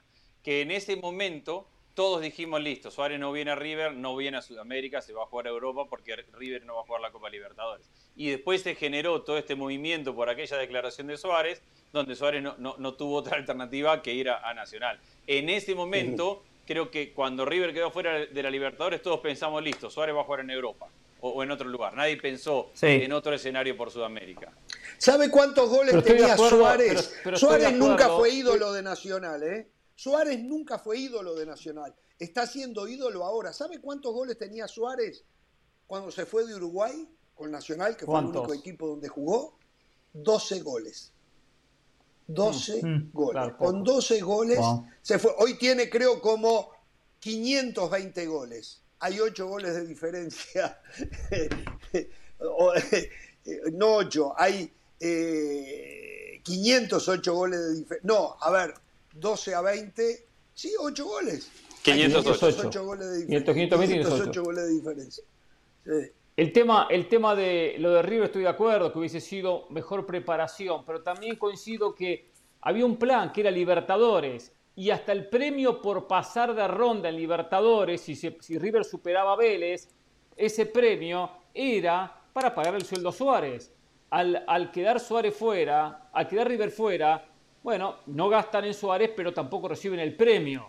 Porque también la cuestión económica no es para tirar manteca al techo, mucho menos en Argentina. Y también eso se evaluó. Suárez era de aquí a fin de año. Borja se lo contrata Bueno, pero fue por o cinco Borja, ¿eh? temporadas. Entonces se puso, sí, pero la idea era llevar a los dos. La idea era llevar a los dos. Pero se puso todo eso en la balanza también. Creo que igualmente tampoco se analizó que juega el torneo local. Eh, había un proyecto que era Libertadores, quedó River fuera y ahí murió el proyecto. Quizás se hubiese revivido. Por si cierto, hubiese hay un "Juego el torneo tema- local". Hay un tema que se los voy a dejar a ustedes Hernán Pereira, Andrés Agulla, que yo tengo una curiosidad enorme. Más o menos, la gente en líneas generales no sabe la realidad país de Argentina, pero que un día nos trataran de explicar ustedes a nosotros cómo hacen River y Boca. A mí no me extrañaría que Boca se termine quedando con Cavani, ¿eh? todavía no me extrañaría. Es más, a mí me dijeron que el domingo pasado fue el último día que Cavani esperaba al Villarreal. Creo que el Borussia Dortmund ha mostrado también un interés por él. Pero a mí no me extrañaría que termine en Boca.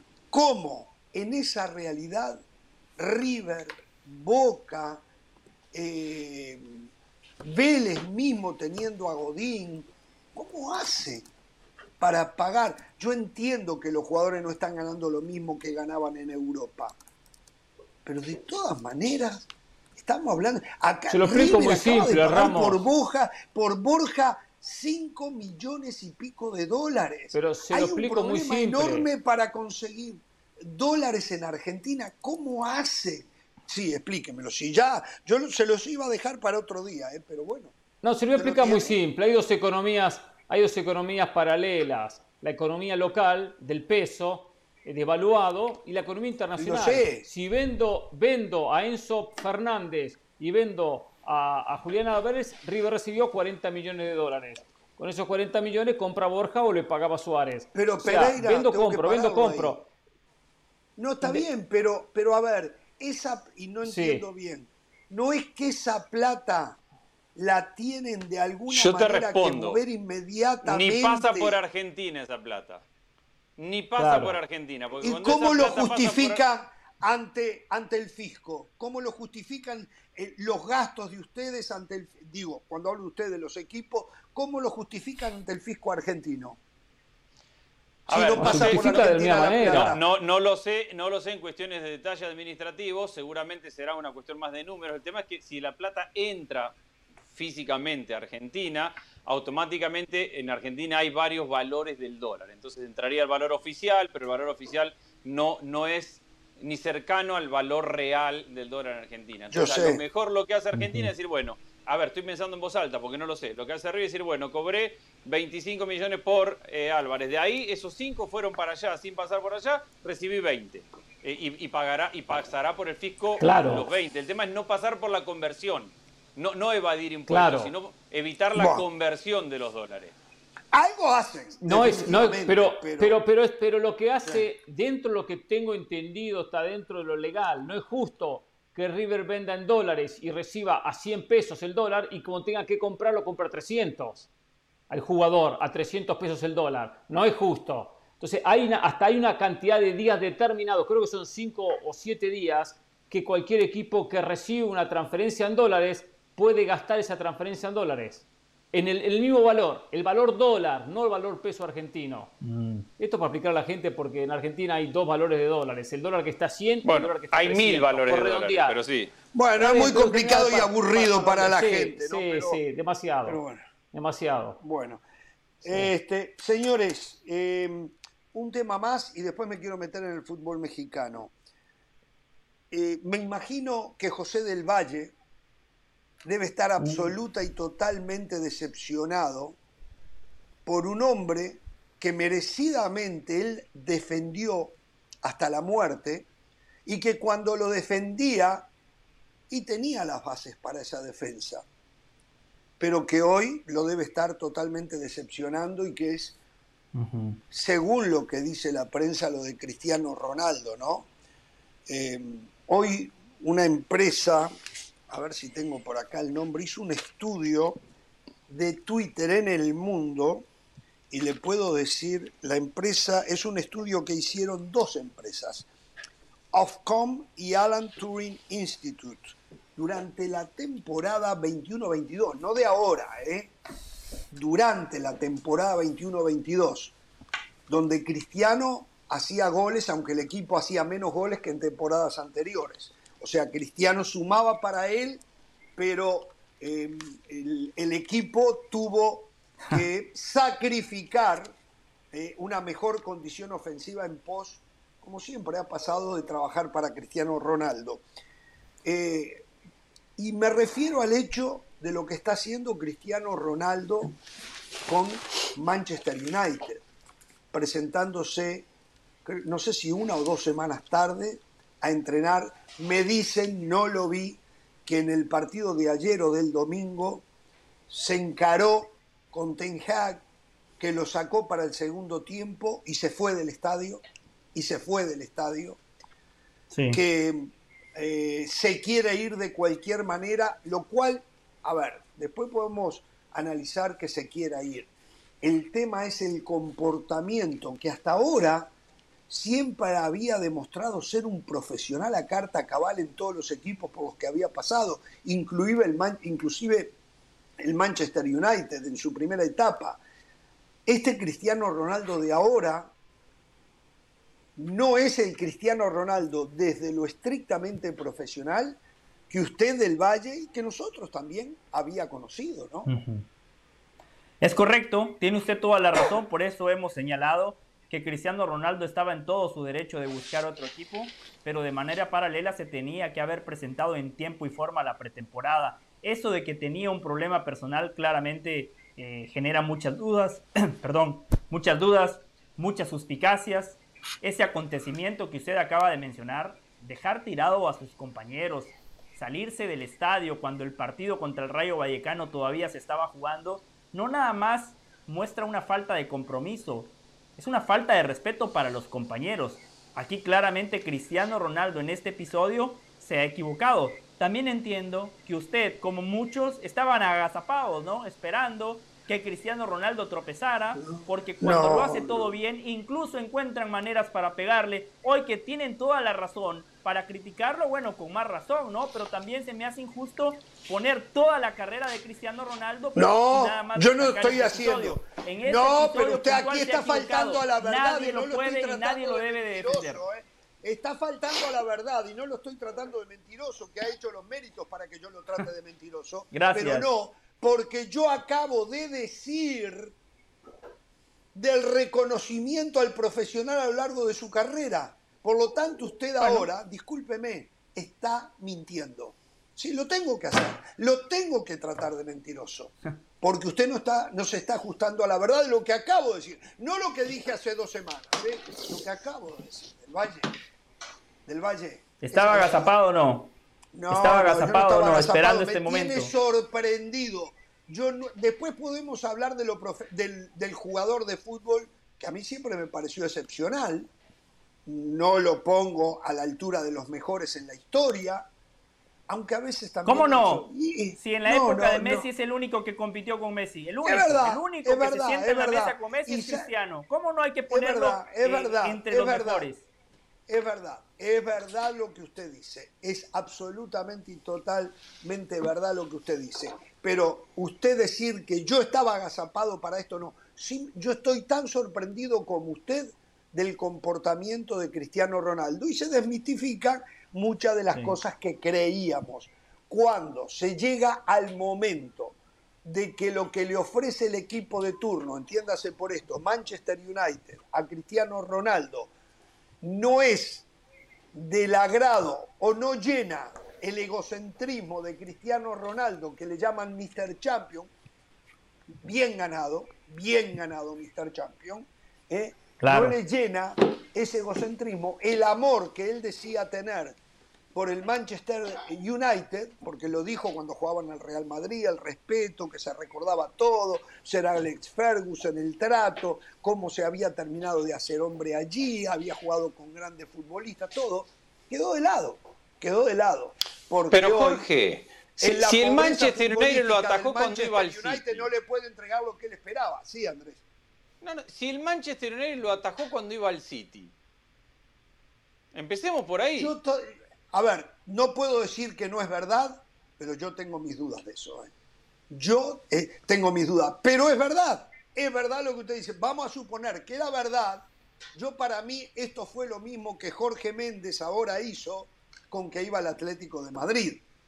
O sea, este es un trabajo del representante de Cristiano que no lo ha cuidado, que no lo ha cuidado, porque el consejo... A ver, Jorge Méndez tenía que saber cómo está el mercado hoy y las posibilidades de Cristiano. Jorge Méndez todavía creyó que Cristiano jugaba donde él quería. Se dio de bruces. Está claro que ya no es así, que los equipos no, de la No subestimes línea- a Jorge Méndez, que todavía queda no, un mes de mis mercado. respetos para él. mis No subestimes para a él, Jorge caso- Méndez. Pero por ahora, por lo que se ve y de repente, en los días que faltan de, de la, de la ventana de transferencia, me da un tortazo, ¿eh? Y me deja mal parado, porque puede Yo pasar. creo. Pero, pero yo creo que Jorge Méndez no hizo un estudio correcto de las posibilidades de Cristiano Ronaldo de estar en un equipo de esa primera línea para jugar Champions. Yo creo que Jorge Méndez No, aquí sí lo se hizo. equivocó. Mis respetos para Lo- él, ¿eh? lo- ¿Eh? Jorge Méndez lo habrá hecho, lo que pasa es que tuvo que reaccionar a los caprichos de su cliente. Eso es lo que pasó. Ah, tal que vez, Cristiano, tal vez. Cristiano, Sí, me quiero sí. ir, no quiero jugar, búscame equipo, bla, bla. Y bueno, Jorge Méndez tuvo que salir a intentar resolverle, golpeó puertas por todos lados y fue chocando con la realidad del Bayern, del PSG. Pero ¿por qué no haberlo Madrid hecho en Barcelona. silencio?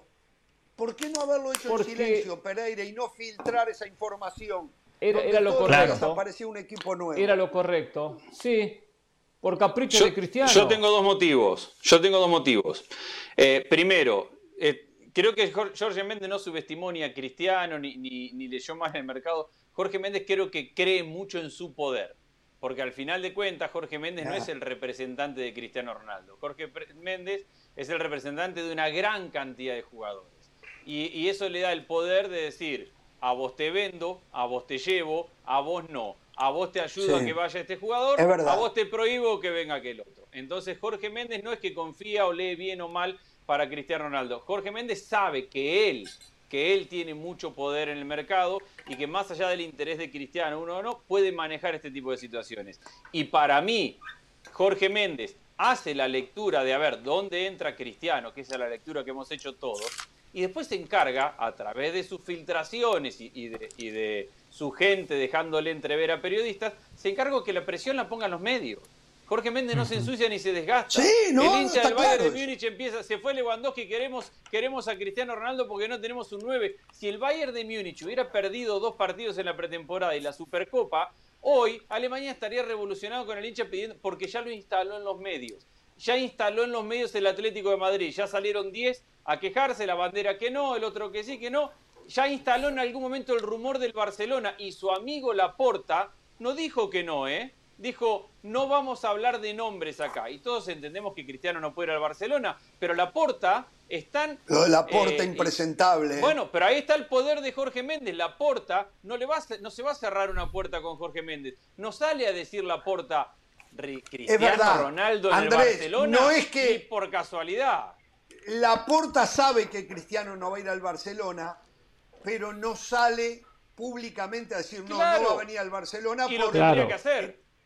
Y lo tendría que hacer por el no lo hace Barça. por la, por la Por Jorge Méndez. con Jorge Méndez. Claro, seguro. Entonces sí, Jorge sí, Méndez sí, va sí. instalando el nombre de Cristiano en el mercado y va generando una necesidad del hincha, un entusiasmo del hincha. Simeone lo quiere, le aportaría a- al Atlético de Madrid y así se va instalando el tema. Y donde un equipo comete un error, le falta gol, eh, pasa alguna situación especial, ahí está, instalado con la presión de los medios y la presión de los hinchas el nombre de Cristiano. Yo por eso les digo, yo coincido con el análisis que hacen todos. Hoy Cristiano es difícil encontrarle un club del nivel que él quiere, con las posibilidades que él quiere, que le asegure ser el centro del proyecto. Pero no subestimemos a Jorge Méndez y su poder en el fútbol porque nos va a sorprender. Sí, solo ¿Por una qué cosa. no ha con- Es año Sí, de adelante. mundial. Es año de mundial y ya estamos 2 de agosto. Cristiano Ronaldo, que siempre ha sacado ventaja gracias a su preparación, porque quizás eh, técnicamente no es tan bueno como Messi, como Neymar, pero mentalmente, físicamente se cuida tanto, eh, es tan competitivo que termina compensando esas falencias eh, técnicas. Cristiano Ronaldo está desperdiciando una gran oportunidad porque ya tiene que estar en competencia, tiene que hacer pretemporada con el resto de sus compañeros. No es lo mismo estar bien físicamente que estar bien futbolísticamente, son dos cosas distintas. Físicamente Cristiano se podrá seguir cuidando, pero futbolísticamente sí necesita de la competencia. A los 37 años es su último mundial. Messi, Neymar, muchos futbolistas se presentaron antes a la pretemporada, renunciaron a las vacaciones y Cristiano Ronaldo a día de hoy todavía sigue buscando equipo. A mí me parece que si pensamos en el Mundial de Qatar, sí está dando una ventaja importante. Y sin duda que la está dando. Una cosa que es así, y esto lo digo bien en serio, porque eh, yo siempre tuve la sospecha, y ustedes son testigos, que en este programa, cuando él jugaba en el Real Madrid, yo decía que el Real Madrid sin Cristiano, de repente, no tengo cómo probarlo, podía haber ganado más, porque el equipo jugaba en función de Cristiano. Es más, ¿cuántas ligas ganó Cristiano? ¿Una o dos, no? Creo que fue lo que ganó. Ganó una con Mourinho, ganó una con Zidane. Em, sí, nada más, ¿no? Exactamente. Entonces, y yo decía, después que Cristiano se va del Real Madrid hace poquito, la producción Brian García nos hacía llegar números que mostraban cómo habían descendido eh, las efectividades en cuanto a cantidad de goles de la Juventus con Cristiano Ronaldo y del Manchester United con Cristiano Ronaldo. El equipo como tal, no Cristiano, el equipo como tal había hecho con la Juventus en alguno de los tres campeonatos que estuvo, hizo muchísimo menos goles con Cristiano Ronaldo que sin Cristiano Ronaldo. En el Manchester United, en la temporada esta pasada, hizo muchísimo menos goles Manchester United, no tengo los números ahora, de las dos o tres Bueno, pero ¿cómo es esa frase suya que es muy buena? ¿Cómo es esa frase suya que es muy buena? Me la tengo que aprender para copiarla y repetirla. Eh, eh, eh, a ver, la esa que usted dice que exacto, que cuando uno da verdades a medias es como mentir, ¿no? Correcto. Cuando a ver, uno da datos a medias es como mentir. Okay. Todos los datos que usted acaba de dar son factuales y tiene razón, no lo refuto. Pero ¿cuál es la otra mitad de la historia? Que cuando se fue Cristiano Ronaldo, el Real Madrid marcó muchos menos goles que con Cristiano, muchísimos menos. Al Real Madrid le costó dos años. Dos años, Jorge, hacer esa transición. Incluso en la temporada pasada, donde ganaron Liga, donde ganaron Champions, desde lo colectivo el Madrid estuvo lejos de alcanzar las cifras goleadoras que alcanzaba con Cristiano. Y, te sumo algo más, José. el Real Madrid le puso un equipo al servicio de Cristiano Ronaldo. Eso no se había visto. Es más, a ver, hagamos un repaso mundial donde se haya dado con otra figura de altísimo nivel, casi como Cristiano Ronaldo, que hayan puesto un equipo al servicio de ese jugador. Le puso un equipo al servicio de Cristiano Ronaldo. Cristiano Ronaldo cumplió. tampoco tan así, Ramos, tampoco tan así, tampoco tan así. No, a ver, no es un equipo al servicio de Cristiano.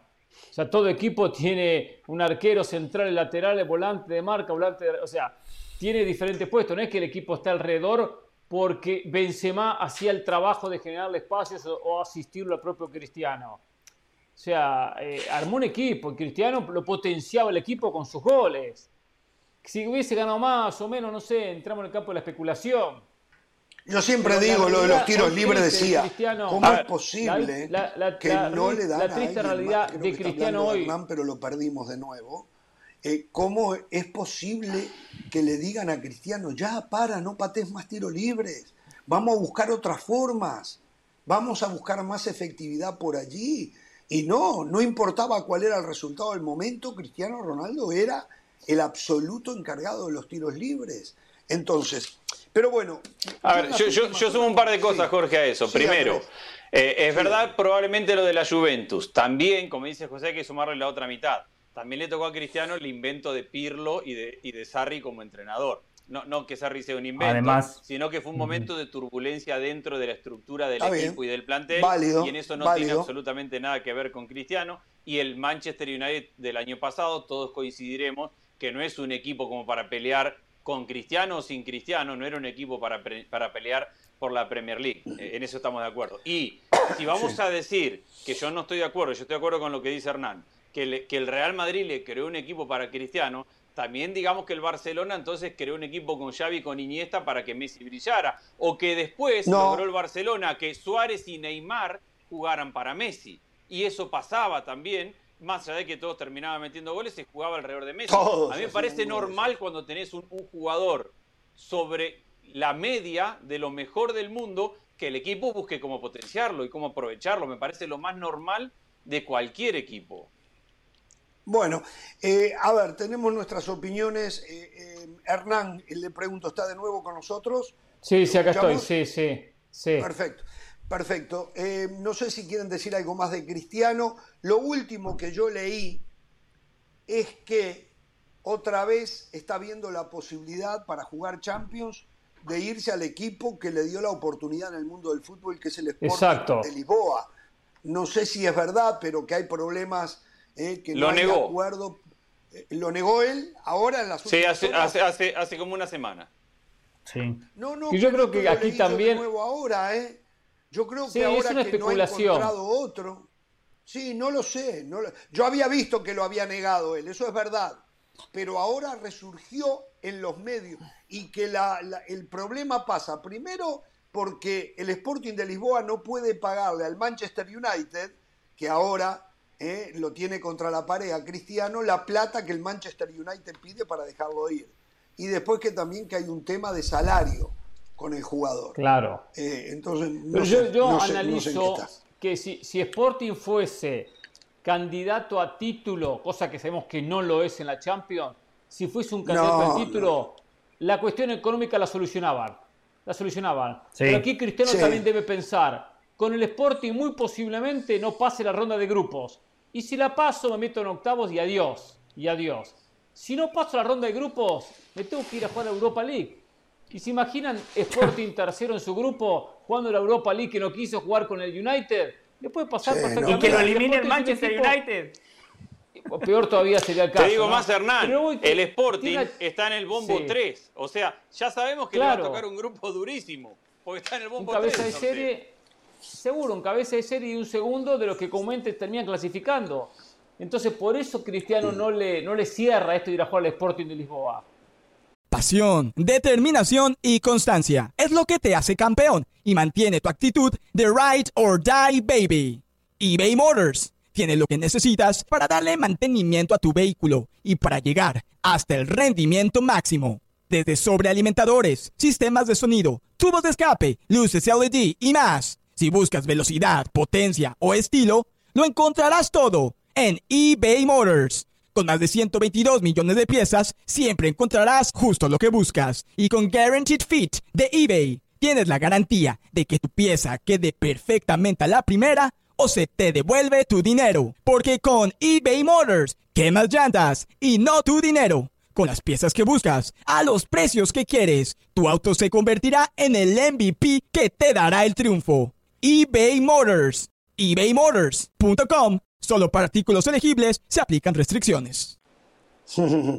Bueno, vamos a ver en qué termina todo esto, eh, porque Cristiano todavía tiene algo que, no a los directores técnicos, pero a los dirigentes de los equipos de esa primera línea les gusta y que es que es como el niño que recién nace, que dicen que llega con el pan debajo del brazo. Bueno, Cristiano llega con patrocinadores debajo del brazo.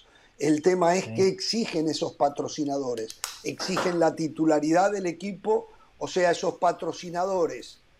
Y hablo de esos equipos que pretenden ganar la Champions, ¿no?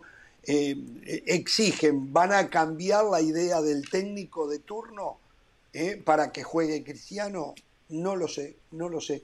Pero todavía puede haber una sorpresa, ¿eh? Puede haber una sorpresa, más que nada no es tan atractivo desde el punto de vista futbolístico, pero es muy atractivo.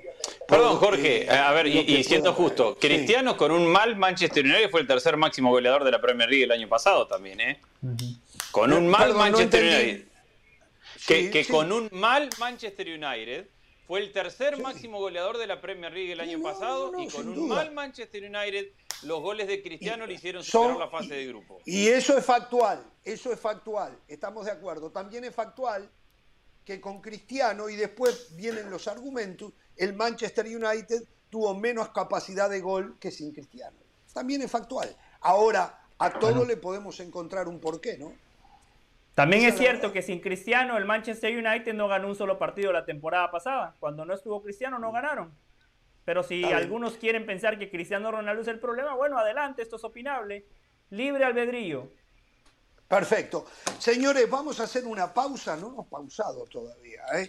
Eh, no, vamos no, usted venía con ganas de hablar, por eso. Atención con esto, atención con esto. Y acá tengo que dejar, porque los últimos partidos yo no los vi, pero dicen que Santiago Baños y que la directiva del América todavía respaldan al Tano Ortiz. Vamos a la pausa, hablamos del tema y lo de Chivas. ¿Hasta cuándo aguantan a cadena? ¿Hasta cuándo puede Chivas no romper con cadena? La pausa, volvemos.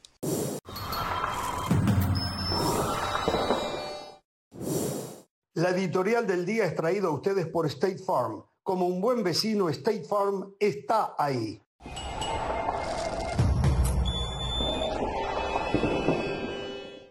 Seguimos en Jorge Ramos y su banda. Recuerden que ESPN Plus tiene todo lo mejor del mundo del deporte. Vamos ahora con otros deportes, con Sebastián Martínez Christensen que nos trae todas las novedades. Adelante, Seba. Seguimos con todos ustedes aquí en ESPN Plus y momento de hablar del fútbol americano de la NFL porque no fue un buen día para los receptores abiertos en la NFL, específicamente para los Dallas Cowboys y Los Ángeles Rams.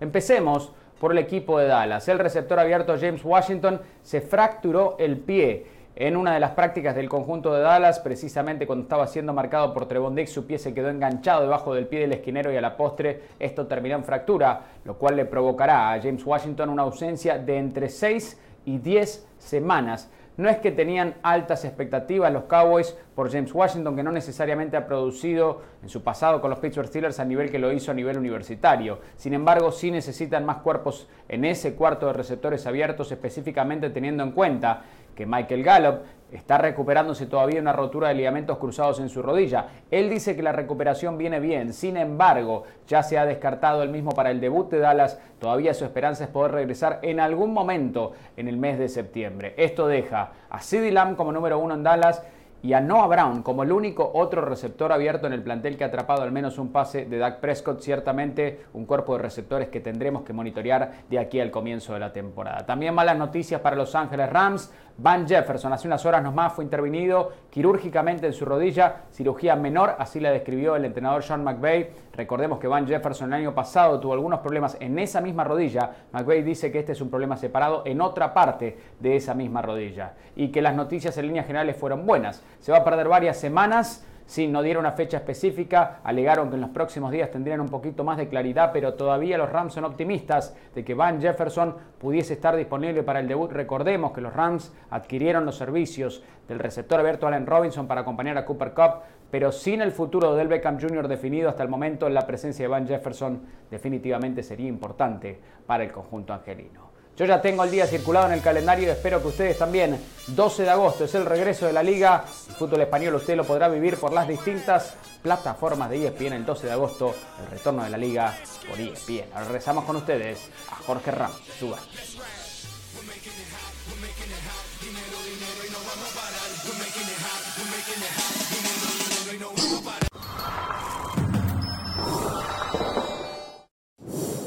Para celebrar los precios sorprendentemente bajos de State Farm, te invitamos a disfrutar un nuevo episodio de Jorge Ramos y su banda. Disfrútalo y luego comienza a ahorrar con el seguro de auto de State Farm. Contacta hoy mismo a un agente llamando al 1-800 State Farm.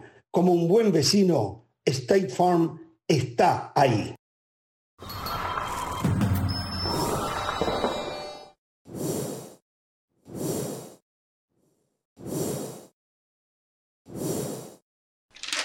Bien, la señorita Patti Valdés dice que ya es hora de que otra vez volvamos al aire. Nos da la orden, ¿eh? ya nos manda, nos trae cortito, Patti. ¿eh? Bueno, señores, gran actitud de Alfonso Davis, el canadiense jugador del Bayern Múnich y de la selección de Canadá. Dice que él no tiene más que agradecimiento para Canadá como país por lo que hicieron por su familia, por las oportunidades que le dieron a su familia cuando llegaron de África y que él, eh, los premios que han arreglado con la Federación Canadiense de Fútbol, los va a donar a obras caritativas. ¿eh? Eh, me bien. parece fantástico, fantástico lo de Alfonso Davis. Y otra como noticia también, Oscar Mingueza, el zaguero del Barcelona, este es un tema, no lo hemos hablado en un ratito si tenemos tiempo, ya es nuevo jugador del Celta de Vigo, es el que va a sustituir la salida de Néstor Araujo, ¿no? Eh, Oscar Mingueza entonces a las órdenes en el Celta de Vigo. el Barcelona se queda con una opción de recompra y con el 50% del pase en caso de una reventa de Mínguez. Y Ricky Puch dicen que está prácticamente arreglado con el Galaxy, no sé, Ya no está, me ya consta, está. pero ya está, Sí. ¿no? O sea, No de es a oficial, poquito pero ya está. Barcelona se va sacando algunos de los Es que- eh, jugadores, ¿eh? Sí. Ayer Perdón, nos pero lo decía, único... ayer nos decía Dale, Moisés. Llores que tiene hoy una plantilla de 36 jugadores, algo así. disparate, Y que tiene que, tiene que dar la plantilla definitiva de 25, lo cual tiene 11 jugadores por- para cortar. Quizás, bueno, con Ricky Pucci, con la salida que estaba mencionando de Mingueza, quizás, bueno, ya le quede 9. Pero tiene muchos jugadores todavía que desprenderse, Y de- independientemente Memphis del Depay tema está casi afuera ya, ¿eh? Pero ah, es que También. ahora le pasa esta situación al Barcelona. Como compraron antes de vender o de deshacerse de jugadores, ahora el jugador que, que sabe que está sobrando y que está en el plantel, aprovecha para negociar. Entonces, Mingueza, Claro. ¿cómo se fue? Gratis.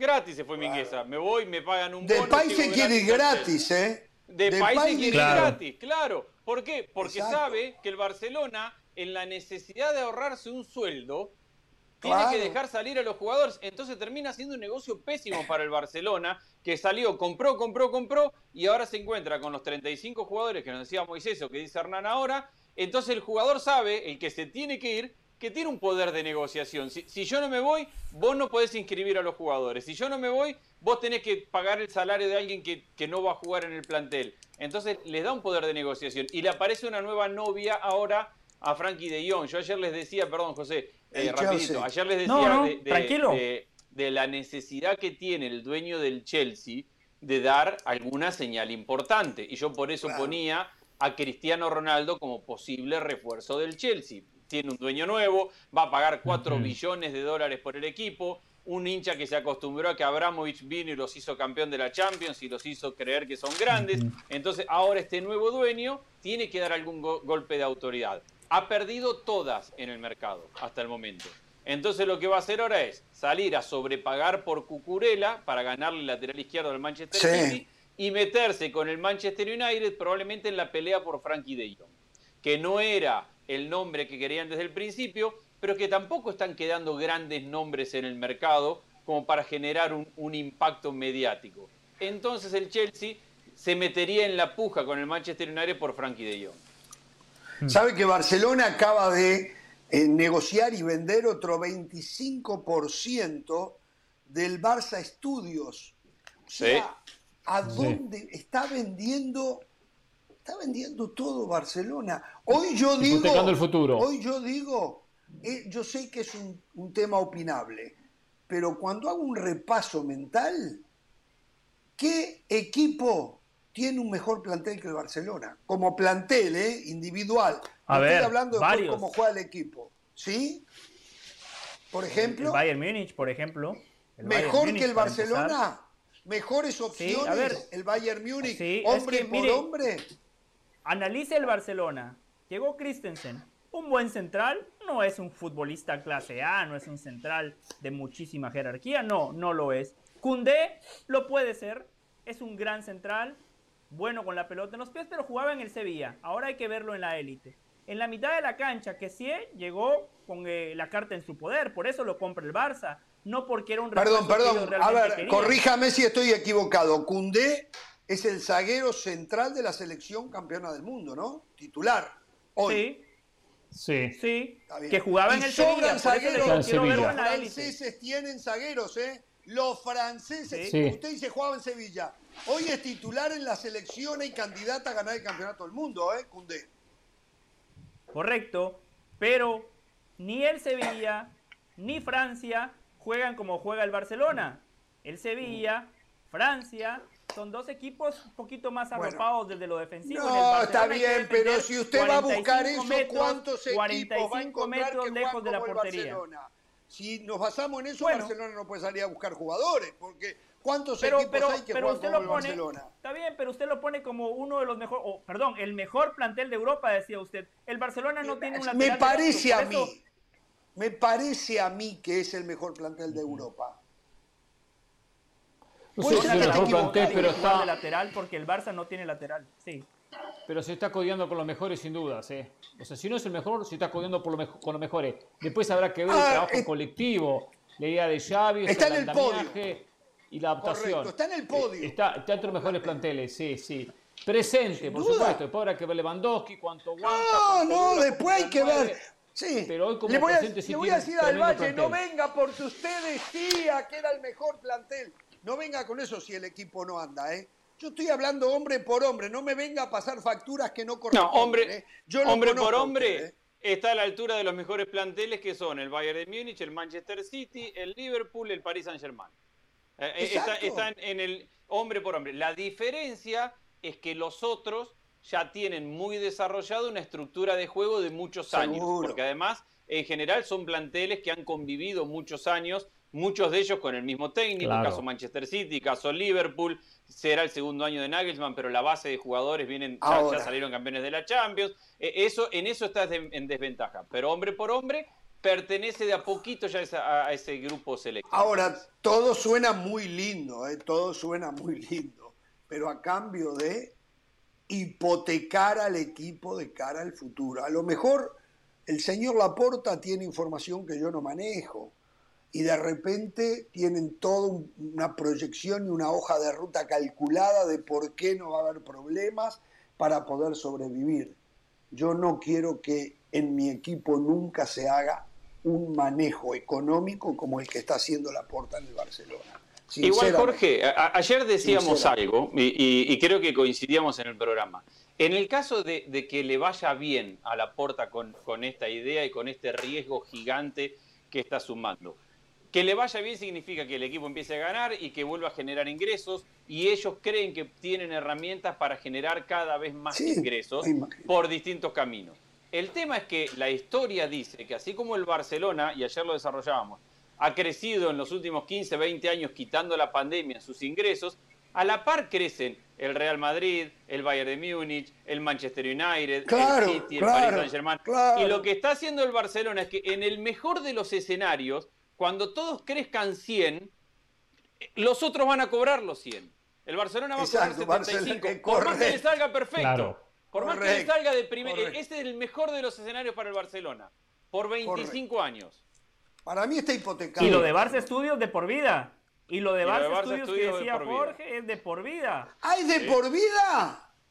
Sí. Sí, pero el Barça tiene una pos- A ver, hay una cuestión ahí media, media no, difícil. El Barça tiene una, una oportunidad de recompra. Ahora, ¿cómo va a recomprar el Barcelona una inversión de 100 millones si está debiendo 1.300 millones? A ver, se- seamos, seamos un poco. Claro. ¿Cu- ¿Cuánto va a demorar el Barcelona en Bueno. bajar un poco su deuda y posicionarse para recomprar lo que ha vendido en este No, no, no, está, es terrible. Lo que están Ahora, haciendo para es bajar- en busca de ganar el domingo. Es lo que yo siempre... Comprar Exacto, la felicidad. exacto. Comprar la felicidad. Y no hay un plan. No hay un plan en cuanto a decir, compro jugadores jóvenes que dentro de 5 años, 4 años los vendo y por lo menos recupero lo que puse y me gano 50, 60, Correcto. 80 millones. Tampoco eso. Porque especialmente ¿Qué va a la vender? zona delantera. Lewandowski, a- Opamayán, mire lo que le pasa con Depay. No, ¿Qué va a vender? Eso no puede venderlo. No, podrá vender a Rafinha, podrá vender a Dembélé. De repente. No, a ver, yo, yo no sé si estoy tan de acuerdo, Hernán. ¿eh? Eh, a ver, ha traído a Lewandowski, pero Lewandowski obviamente no es una inversión para, para revenderlo. Dembélé se va en enero. ya. Y, y Pero eso se va en enero. está bien, pero ¿Sabe por además el Pero- Barcelona Porque tiene necesita 20 millones de cláusula. Se va en enero. Con la está rompiendo. Lewandowski. Hoy Dembélé, Dembélé, Dembélé hoy debe de ser, no sé si hay un extremo mejor que él hoy. Con el nivel que mostró Ah, ahora. ya es mejor ¿no? que Mbappé. Hay que esperar. Ahora- no sé, pero está muy cerca, ¿eh? Está Pero perdón, ¿eh? pero también hay que decir una cosa, Jorge. El Barcelona, sí, y, y esto que para mí queda demostrado en este mercado, sigue teniendo un encanto especial para el jugador. porque Cundé tenía una mejor oferta y se fue para el Barcelona, porque Rafinha tenía una mejor oferta y se fue para el Barcelona, porque Lewandowski donde apareció el Barcelona dijo, nadie más, me voy del Bayern de Múnich, no es Pero eso va a ir desapareciendo en el Barcelona. Y si el Barcelona si no ganan va a ir cayendo eso. Puede ser, pero el Barcelona todavía en su peor momento para el jugador de fútbol sigue teniendo ese encanto. Inevitablemente lo tiene. Ahí están. Y después el Barcelona tiene sus jugadores porque el Barça necesita resultados inmediatos. La inversión de Lewandowski no es para revenderlo en cinco años, es para que meta 30 goles esta temporada y la, que viene. Ya. Y, el negocio del Barcelona eso no, es revender esos jugadores. Está bien, pero ¿cómo va a recibir una buena cifra de dinero para ir pagando su deuda? Aparte, tener otros ingresos, que esos ingresos son también para mantener la plantilla. Muchas veces la diferencia se hace vendiendo un par de jugadores en un par de años. Está bien, podrá vender a Araujo, perfecto, podrá vender a, a Gaby si termina de explotar, o de repente a Pedri, algo tiene. Pero hay jugadores que no hay un valor de reventa. Lewandowski no tiene valor de reventa. Yo en momento, no, digo, Lewandowski no tiene valor de reventa, pero, pero, Hernán, tenés Gaby, Nico, Ansu Fati, eh, Araujo, tenés un, grupo de chicos de 20, 23 años. Eh, Rafinha creo que tiene 24 o 25. Eric García, aunque Eric García ya tocó su techo, Eric García ya... Qué locura lo que pagaron por Eric García, por Ferran Torres. O sea, se están haciendo las cosas, en mi opinión se están haciendo las cosas muy mal. ¿eh? Ya después analizaremos el equipo, cómo juega, qué consigue, todo eso. Ahora estamos hablando estrictamente del manejo económico del club. Es horrible. ¿No era mejor aceptar la realidad? por tres, cuatro años, tratar de ser protagonista, buscar una liga. A ver, el Real Madrid, enfermizo como es de la Champions, seguramente se iba a distraer de alguna liga.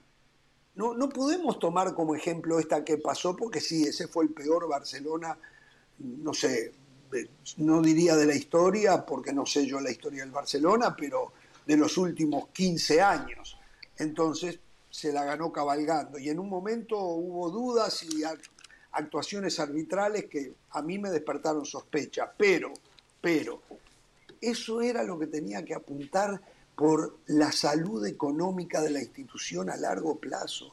Pero esto que se está haciendo me parece espantoso y alguien va a tener que pagar las consecuencias, alguien que llegue la actitud de la porta es, yo después me voy ya que se arregle el que venga atrás. A mí me parece que esa es la actitud. Yo me voy que se arregle el que venga atrás y que pague.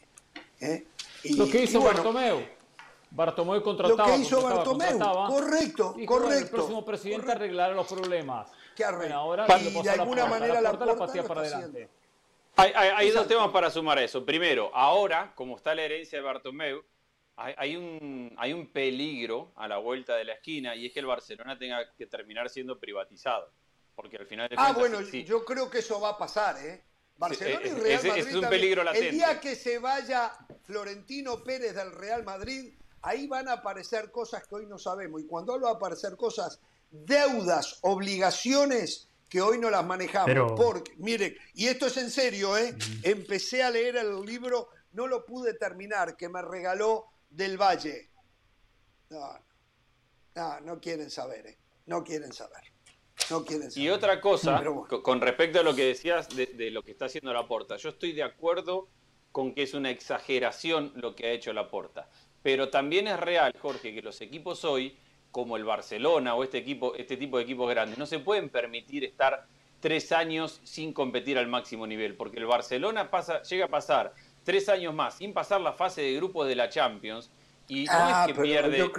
Ah, bueno, pero, pero eso le pasó el año pasado. Y ya no es que perdés los ingresos de la Champions, ya los sponsors te pagan menos porque los contratos van asociados hasta cuánto llegas de la Champions. Ya eh, perdés valor comercial porque si no tenés ídolos de, de los cuales vender camiseta. Entonces, para mí la Porta tenía que hacer algo. Tenía que, pero se le fue la mano. se le fue pero se le fue la mano. No lo que está haciendo una locura. En eso yo estoy de acuerdo y Bernardo Silva va a venir ¿eh? va a venir Bernardo Silva. Y lo más lindo es que precisaba deshacerse de Frankie de Jong porque necesitaba esos 80 millones de euros ¿qué va a pasar? pidió 100 millones más es una tercera palanca y se va a ir Frenkie de Jong. Al final lo que decía Andrés, el Chelsea en algún momento va a sobrepagar y se lo va a llevar. El peligro es que entonces la porta se va a encontrar con un montón de plata, por lo menos 100 millones de euros con los que no pensaba que iba a contar. El desastre que va a ser. Y en esa negociación con el Chelsea va a meter a Pilicueta y a Marcos Alonso. Y por todo eso que están diciendo, por todo eso que están diciendo, hoy es el momento para aplaudir a Florentino Pérez, su gestión y el máster de economía que está ofreciendo y lo ofrece de manera gratuita. Un máster de economía que va acompañado de resultados deportivos.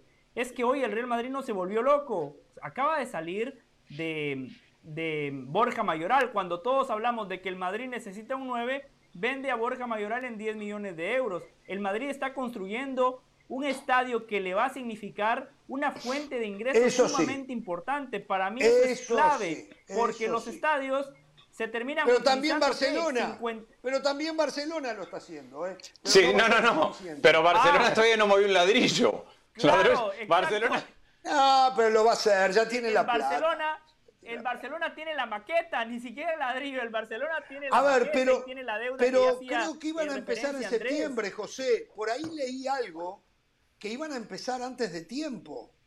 Creo que en septiembre empiezan a hacer movimientos, me parece. Lo de Real Madrid, lo de Real Madrid, y yo le voy a sugerir, yo, es más, le voy a devolver su regalo para que usted lo lea. Cuidado. Yo ya lo leí, ya lo leí. Hay, cosas que no me gustan, me alegro, de la redacción. ¿eh? Me parece que hay una parcialidad política y no política en el deporte, política... Sí, sí. Eh, es tendencioso, el libro es tendencioso. Eh, es tendencioso, ¿eh? No hay, o sea, eh, yo lo que digo es que todo lo que este señor Fonsi Loaiza acusa a Florentino, si no es verdad Florentino, tiene que llevarlo ante los estrados legales, porque es terrible lo que dice este hombre de Florentino. Eh, entonces, yo lo que digo que la salud económica del Real Madrid solo la vamos a saber más allá eh, de cómo se infla el pecho José del Valle el día que no esté Florentino Pérez. Cuando ya no existan los poderes que hay de Florentino Pérez en el manejo de todo. Y, pero, y yo no estoy hablando de malos poderes poderes ilegales, no, no, nada de eso. ¿eh? Simplemente que yo tengo la firme sospecha que Florentino, por ser tan poderoso, que es lo que dice el libro, que a él le gustaba más la política que el fútbol por el poder que da, pero él dice de la política me echaron, este, pero el hombre se ha movido muy, muy bien y hoy tiene los poderes que poca gente... Ahora, yo te hago una pregunta. Puede tener. Yo te hago una Hasta pregunta. que no hasta que no se vaya del Real Madrid Florentino Pérez, no inflemos tanto el pecho del Valle hablando de la economía del Real Madrid. Sí, lo escucho. Te hago una pregunta. ¿Qué te hace pensar que el próximo presidente del Real Madrid, con lo que significa el Real Madrid en Madrid, en España y en el mundo, no va a tener el poder que tiene Florentino hoy? No hay mucho. Y eh, qué buena pregunta, ¿eh? Solo este señor de apellido, que quién se puede olvidar del apellido de él y que fue presidente por un tramo muy cortito, boludo, está en capacidad hoy de llegar a la presidencia del Real Madrid porque es el único que cuenta, bueno, no es el único que cuenta con 20 años de socio o más, pero es el único que tiene un respaldo económico de 75 millones de euros. Entonces, es que acá viene un gran problema, o va a haber que modificar eh, el, estatuto del Real Madrid, o solamente boludo, o alguno que aparezca que hoy nadie lo tiene. Pero lo que yo quiero decir, Jorge, sea quien sea el presidente del Real Madrid, ser el presidente del Real Madrid, ah, automáticamente es un lugar de poder.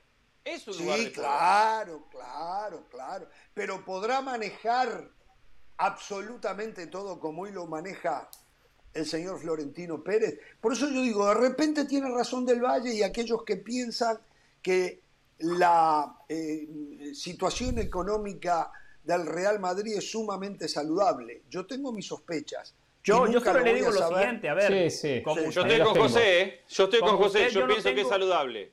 Claro, como, como, como, como ustedes, yo no tengo acceso a los libros, pero veo que el Madrid no ha hipotecado su futuro.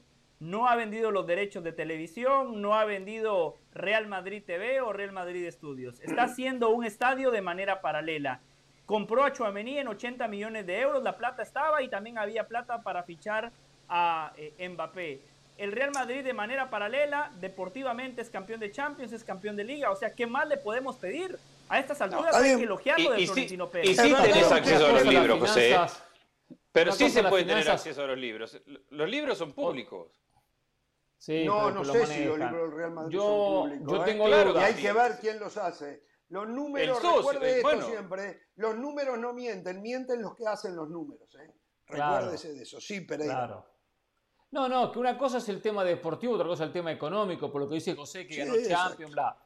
Una, cuesta, una cuestión es lo que logró. Eso lo viene la plata con eso, ¿eh? Viene plata. va de la mano, Hernán. ¿no? Sí, viene Claro, plata, viene pero plata también con eso. vienen premios, ojo, ¿eh? Porque me acuerdo que un día lo dijo Mauricio Macri, es verdad, presidente Boca, más caro nos cuesta cuando ganamos campeonatos, porque si bien es verdad que llegan premios porque se gana Champions, hay que pagarle, hay que pagarle también a los jugadores sus premios por haber ganado Champions. Y a veces termina costando más caro, ¿no? O equiparan los Sí. números.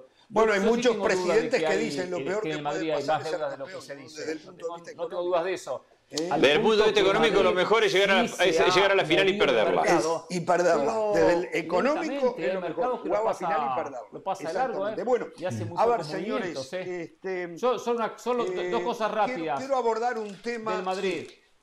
Ramos, dos cosas rápidas, rapiditas. Primero, este candidato a la presidencia ya tiene el eslogan, ¿eh? Para ser presidente del Madrid hay que ser boludo. Es el ¿Sabe eslogan que para yo- no lo podemos Se te escuchar escucha mal, por interno. Sí, no lo podemos escuchar por interno y es una pena. Orlando, tan- an- seguramente al aire está perfectamente bien, ¿eh? pero por interno no. A ver, ¿Me ahora, ahora? ¿se me escucha mejor? A ver ahora. Ahora, mejor, sí, ahora, sí. Decía que este candidato ahora ya tiene el eslogan para llegar a la presidencia del Madrid. Para ser presidente del Madrid hay que ser boludo. Ese es el eslogan para llegar a la presidencia. Segundo, Del Valle nos trajo algo, nos mostró algo, nos mostró la puntita de algo que tiene Ah. guardado por ahí. Es hora que lo muestre, creo que es un regalo. que le Ah, es. Hizo cierto. Una referencia muy breve al comienzo del programa. Es programa cierto, Valle, es ¿eh? cierto. Me había olvidado, me había olvidado eso. Debo de admitir que me había olvidado. A ver, eh, ese logotipo es el logotipo de España, ¿no? No es el logotipo del Mundial de España. Sí, lo vemos. Correcto. Sí, sí, sí. Estaba, Es estaba tomando un café. Claro. Estaba tomando un café en Las Vegas. ¿Quién con- se lo pagó? con gente ¿Quién del se lo Madrid. pagó? ¿Quién se lo pagaron ellos? No, no. eh, ¿Usted por invitó? supuesto, el café lo pagaron ellos. No, no, ellos me invitaron a mí a tomar un café. ¿Por qué voy a pagar yo el café? Para que usted hablara bien del Real Madrid, invitando ¿lo invitaron a tomar un café? No, no, yo no me presto a eso, Jorge. Yo no me presto a eso. A mí me invitaron. No, yo lo sé, Usted pero sabe. digo, sí. Usted sabe que parte importante de nuestro trabajo es el networking, es generar contactos, porque al final de cuentas el periodista es tan bueno como sus contactos. Eh, me invitaron a tomar un café, estábamos hablando de la industria, del fenómeno Real Madrid fuera de España. Me pidieron mi punto de vista sobre algunos temas en particular, porque saben que soy un amigo de la preparación, porque saben que conozco al Real Madrid, Oh, saben que tengo contacto viene, con no. todas las peñas. Por cierto, el próximo año voy a Ah. hacer una gira, ya tengo invitaciones en Providence, en Boston, en Nueva York, Los Ángeles, voy a Vio regresar a a mi San amigo Stuart. Vio a mi amigo Stuart. Le mandó mis saludos. Stuart a él. estuvo ahí. Stuart estuvo ahí, le mandó un saludo a toda la presidente banda. de la Peña correcto. de la Bahía, ¿no? En Los Ángeles, no, no, no, él es el En presidente de la Ángeles, Peña en Los Ángeles, Ángeles. Estoy tomando un café, sí. Jorge, Hernán, Andrés, y el contacto, el amigo, no voy a dar su nombre, no voy a dar su nombre, una persona del Real Madrid me dice, José, te he traído un regalo. Y saca esta bolsita. Saca esta bolsita que tengo acá. Wow, Le dice, regalado. Esto, esto no lo vas a conseguir en la tienda de la esquina. Esto no lo vas a conseguir en la tienda oficial del Real Madrid.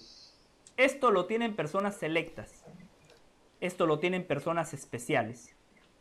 Y tú eres uno de ellos. Es un ¿Y por regalo muy sencillo, muy humilde, pero queremos que lo guardes porque lo que te vamos a dar es una reliquia. Me dijeron, vas a tener una parte de Di Stefano, de Puskas, de Sidán, de Cristiano, de Raúl, de Hierro, de Sanchís, de muchos futbolistas, de Modric, A de Kroos, de ver, Casemiro. yo lo primero, antes que usted lo muestre, Sí. yo lo primero que quiero Sí. decir, que usted, si eso tiene un valor tan grande, usted no debió de recibir ese regalo. ¿Por qué? Y porque, a ver, usted puede salir al mercado y, y- y tratar de vender la cosa que le dieron, no sé qué cosa es. Que lo venda, puede- que lo venda. No, no se Podría, puede, pero podría, pero no. lo voy a hacer. No, no Podría, se pero no lo puede voy a hacer. Es más, le hago una años. pregunta, Jorge. La, la palmera que está en jardines del hipódromo, ¿cuánto valdría esa palmera para usted sentimentalmente? No tiene Sentimentalmente precio, no tiene precio, no tiene precio. Claro. Sentimentalmente la palmera Exactamente, mire. no tiene precio. Mire lo que me regalaron. Lo voy a mostrar acá, lo voy a compartir con ustedes, lo voy a compartir con la gente. Esto es una reliquia. ¿Saben qué es esto? ¿Saben qué es esto? No, ¿Saben qué es esto? ¿qué es eso? Eh, un pedazo ¿Saben de qué es? Una baldosa. Un ¿Saben qué pedazo del Bernabéu. Un ladrillo Exactamente. parece. un pedazo Oh. del estadio Santiago Bernabéu, un pedazo del vestuario del Santiago Bernabéu, un pedazo del vestidor del equipo local del Santiago Bernabéu. Este ¿Qué ladrillo- parte? A ver, ¿qué parte de, de- de- le explicaron? que- por ejemplo, por- huélalo. A ver, huélalo. A ver si tiene olor ahí, si se sentaban los jugadores ahí. No, no, Ahí se no, no, no. No, no, ah, se sentaban. Los jugadores se Y sientan si en- era cristiano, en, en algo más si era cómodo. cristiano, Pisaban ahí. algo más se cómodo. mandaba a No hacer un tiene olor a que pisaban olor. los jugadores. Capaz no se sentaban, lo pisaron. Tiene un olor Capaz especial. Este si se sientan, No. si lo pisan. Sí. Es una pared. Ni se sentaban ni lo pisaban, ¿Ah, no? pero esta, este pedazo del Bernabéu vio desfilar a las grandes estrellas del Real Madrid. Honestamente, yo sí valoro muchísimo el gesto.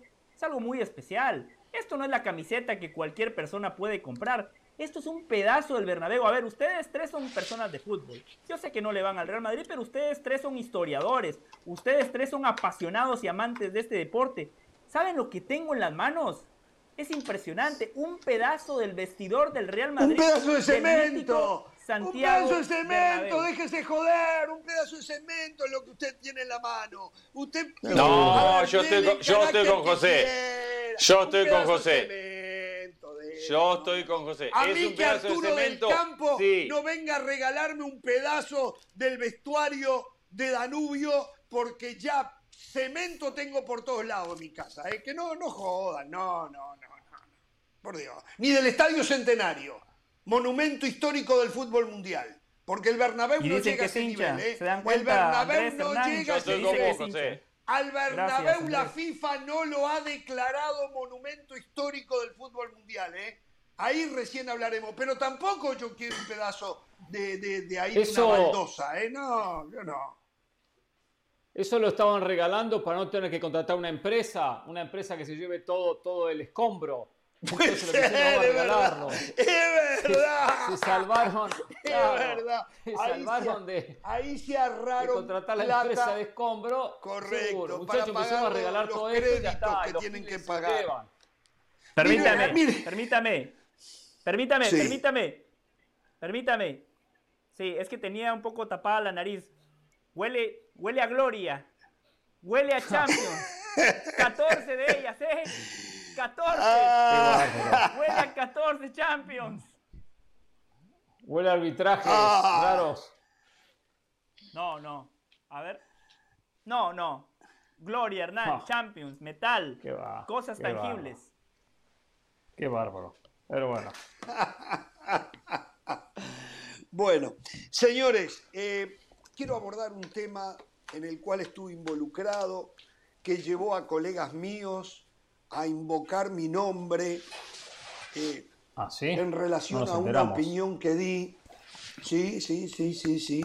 Este, y el señor del Valle también, pero se focalizaron en mí. Y estoy hablando de lo que ocurrió cuando opiné de lo que estaba pasando en El Salvador. Y la intervención Tuvo razón usted, ¿eh? gubernamental. lo felicito. ¿eh? y la intervención gubernamental.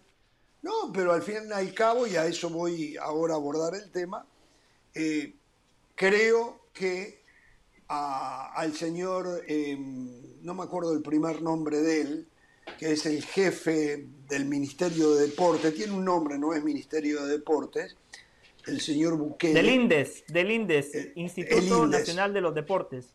Perfecto. Eh, le salió bien eh, dentro de todo, porque hubo una intervención a la Federación Salvadoreña de Fútbol, en la cual fui muy contundente y dije que se estaban equivocando y que iban a nombrar una comisión normalizadora, ellos, los del INDES, para que corrieran el fútbol. Eso llevó a que mucha gente se alineara conmigo, pero también mucha gente, eh, algunos de ellos los tuve que bloquear, insultando, eh, no guardan respeto, es, lamentable porque se puede opinar diferente, pero siempre con respeto. Y, bueno, eh, inclusive colegas que invocaron mi nombre en, en medios de comunicación en El Salvador.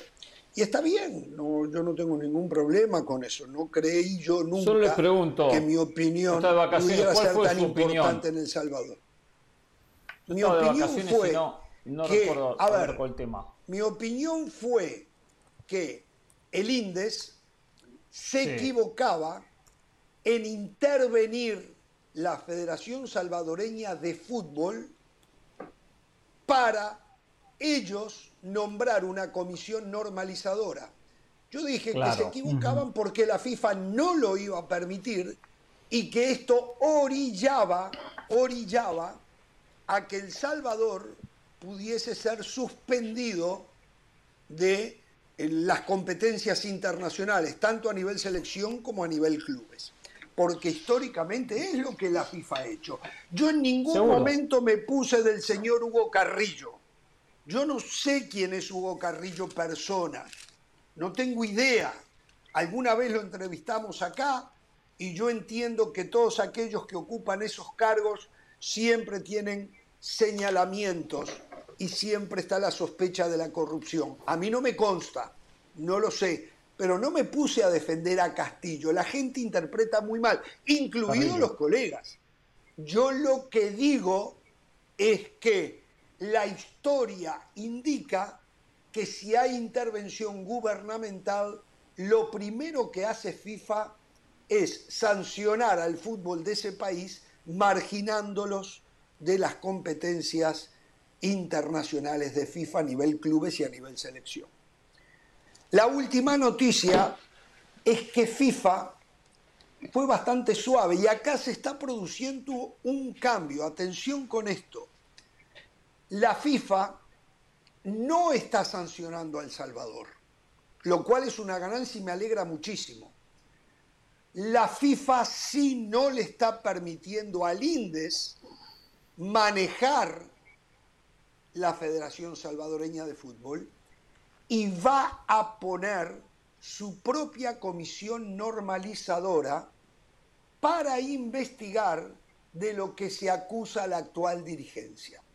Y yo creo que aquí hay una ganancia para el gobierno que entendía que en la federación había corrupción, para los aficionados que estaban encolumnados o que están encolumnados con esa idea. Y me parece bárbaro, y me parece bárbaro que ya se termine y El Salvador, desde que yo sé, a lo mejor en África se ha hecho y no lo tengo presente, o en, o en Oceanía o en Asia, ya se ha hecho esto y no lo tengo presente, pero de lo que conozco, El Salvador va a ser un punto de partida en cuanto a las decisiones de FIFA cuando hay señalamientos de corrupción. Y eso a mí me deja muy feliz, muy feliz, porque no puede ser eh, que los dirigentes de turno se sientan absoluta y totalmente eh, respaldados y que hagan lo que se les antoja. No me equivoqué cuando dije lo que dije, pero acepto que la FIFA no llegó al nivel de intervención que era lo que yo me imaginaba, sino que está buscando ahora investigar de lo que se acusa a todo el comité ejecutivo de la Federación Salvadoreña de Fútbol en cuanto pero a los interviene. manejos que se ha dado. Pero interviene sí, la interviene la FIFA FIFA. al Exacto. la El INDE no puede manejar, pero no sancionó, por lo menos hasta ahora, no, No, no sancionó, sancionó. al fútbol salvadoreño. Yo hago este análisis Entonces, sí. de la sanción. La sanción que a veces la, la han vivido otras federaciones, la vivió Guatemala, por ejemplo, que no lo conozco si fue por el mismo caso o no, un caso similar o no. La sanción lleva a una selección y a los clubes, por supuesto, quedar automáticamente fuera de toda competencia. Una competencia donde, o una sanción que comúnmente no dura una semana, 15 días, un par de meses, dura mucho tiempo hasta que se levanta dicha sanción. Correcto. ¿A qué voy con esto? El Salvador queda automáticamente fuera del Mundial 2026. Porque ¿cuándo van a comenzar las eliminatorias? No sabemos, desconocemos. Pero capaz que comiencen el año que viene. No había tiempo de levantar esa sanción. Entonces, por ahí yo creo que se le dice perfecto. Se analiza el aspecto selección mayor. Eh, antes de entrar en la sanción, perfecto, armemos una comisión normalizadora. ¿Solucionan el problema? Muy bien, excelente. Pasamos la página. No solucionan, habrá una sanción a futuro. Eh, pero, pero ellos analizan mucho el camino y las consecuencias a nivel selección mayor. Por eso también algunas federaciones son sancionadas y otras no tanto. Miran para el costado. Sí. También eso lo sabemos de los que tienen poder a nivel mundial. Claro, algo similar pasó en Argentina. Y Seguro. miraron para el otro lado, ¿no? Recuerda, Hernán, que lo hablamos acá en este programa. Es imposible que la FIFA sancione a Argentina. Eso no va a pasar, como a Brasil, como a Alemania. Hay federaciones, hay selecciones que tienen un peso específico. Claro, cuando es Guatemala, sí, dos años de sanción sin problemas. Pero aquí yo sí lo veo como una victoria de la FIFA. Porque la FIFA no sanciona porque el INDES de alguna manera recula. Ellos habían tomado posesión de, de la Federación Salvadoreña de Fútbol. Ellos habían habían llegado a ese punto, no lo sabía, José. Yo me fui y no lo sabía. Ah, el viernes, usted. Eh, Jorge, que usted se fue de vacaciones, las personas Sí. llegaron a trabajar y no pudieron ingresar porque el INDES ya había tomado posesión de las instalaciones de la Federación Salvadoreña de Fútbol. Todos los integrantes del Comité Ejecutivo del Salvador renunciaron. El único que no renunció fue Hugo Carrillo porque él sabía que tenía el respaldo de FIFA. Cuando ellos vieron venir una posible sanción, lo que decía Hernán, El Salvador fuera del proceso eliminatorio rumbo a 2026, el INDES de alguna manera recula. El INDES acepta que la comisión normalizadora la ponga FIFA y no ellos. El INDES no toma más eh, las riendas de los edificios donde trabajan los federativos salvadoreños. Entonces entiendo lo que usted dice, Jorge, la FIFA no fue tan enérgica como otras veces, pero no lo fue porque de alguna manera el INDES terminó reculando. Bueno, está bien. Que- y creo que en esto ganaron todos. Creo que en esto ganaron Claro. todos. Así que quería yo hacer esta Que, que aclaración. pero automáticamente. Sí. que automáticamente la FIFA le saca, cuando sanciona, por supuesto, le saca la ayuda económica, el dinero que Claro. mensualmente le manda a cada federación. Seguro, Había claro, sí, también consecuencias eso. económicas.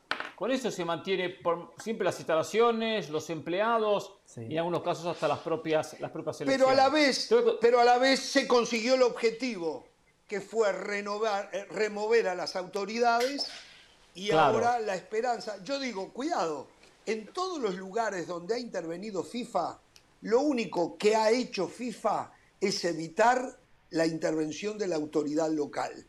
Pero que Sí. me cuenten un país donde intervino FIFA, que ese país haya salido a flote en lo deportivo. En África. República Dominicana.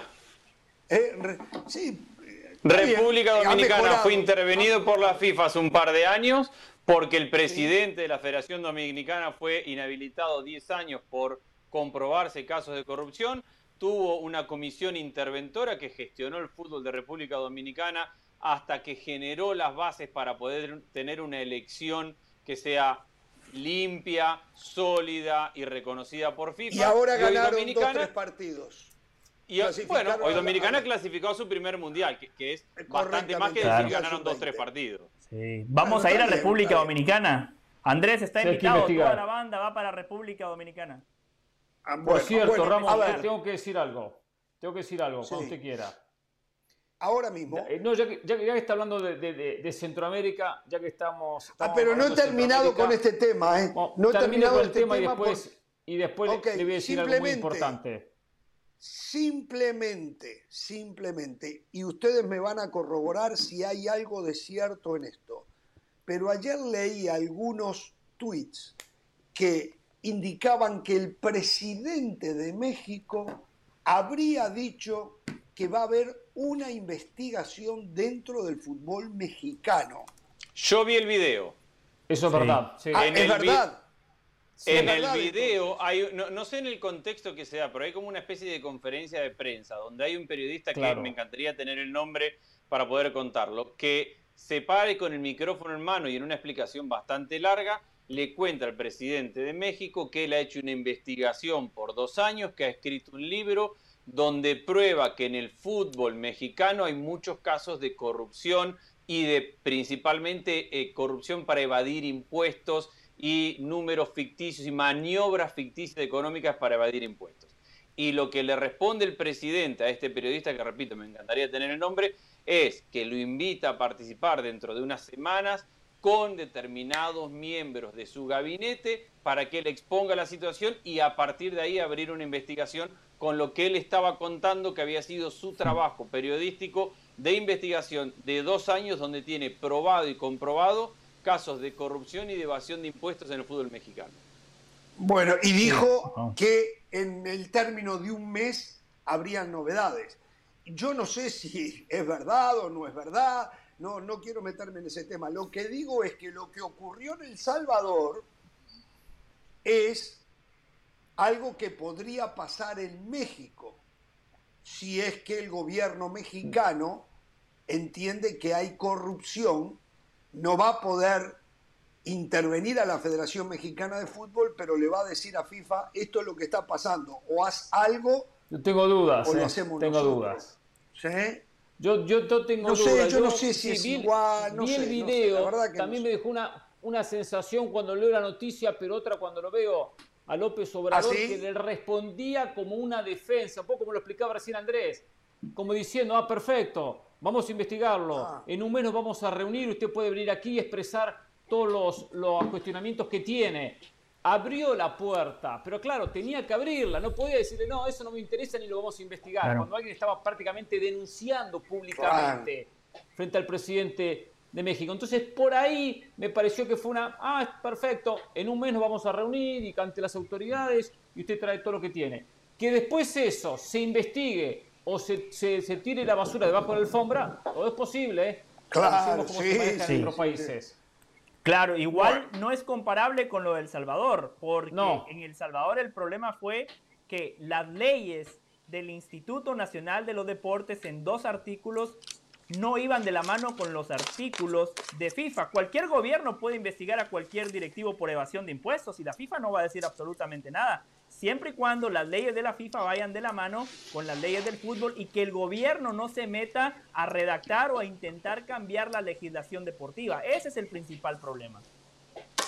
Bueno, Pero, perdón, José, ver, sí iría de la mano de lo que pasó con República Dominicana, que lo de República Dominicana fue una intervención porque el presidente de la Federación Dominicana de Fútbol fue condenado por corrupción. Entonces, en ese caso sí sería equivalente si, eventualmente creciera esa situación en, en México, porque en República Dominicana pasó eso. Tras la acusación y comprobación de un caso de corrupción, hubo una intervención por parte de la FIFA y un comité interventor que gestionó el fútbol hasta que hubo unas nuevas elecciones.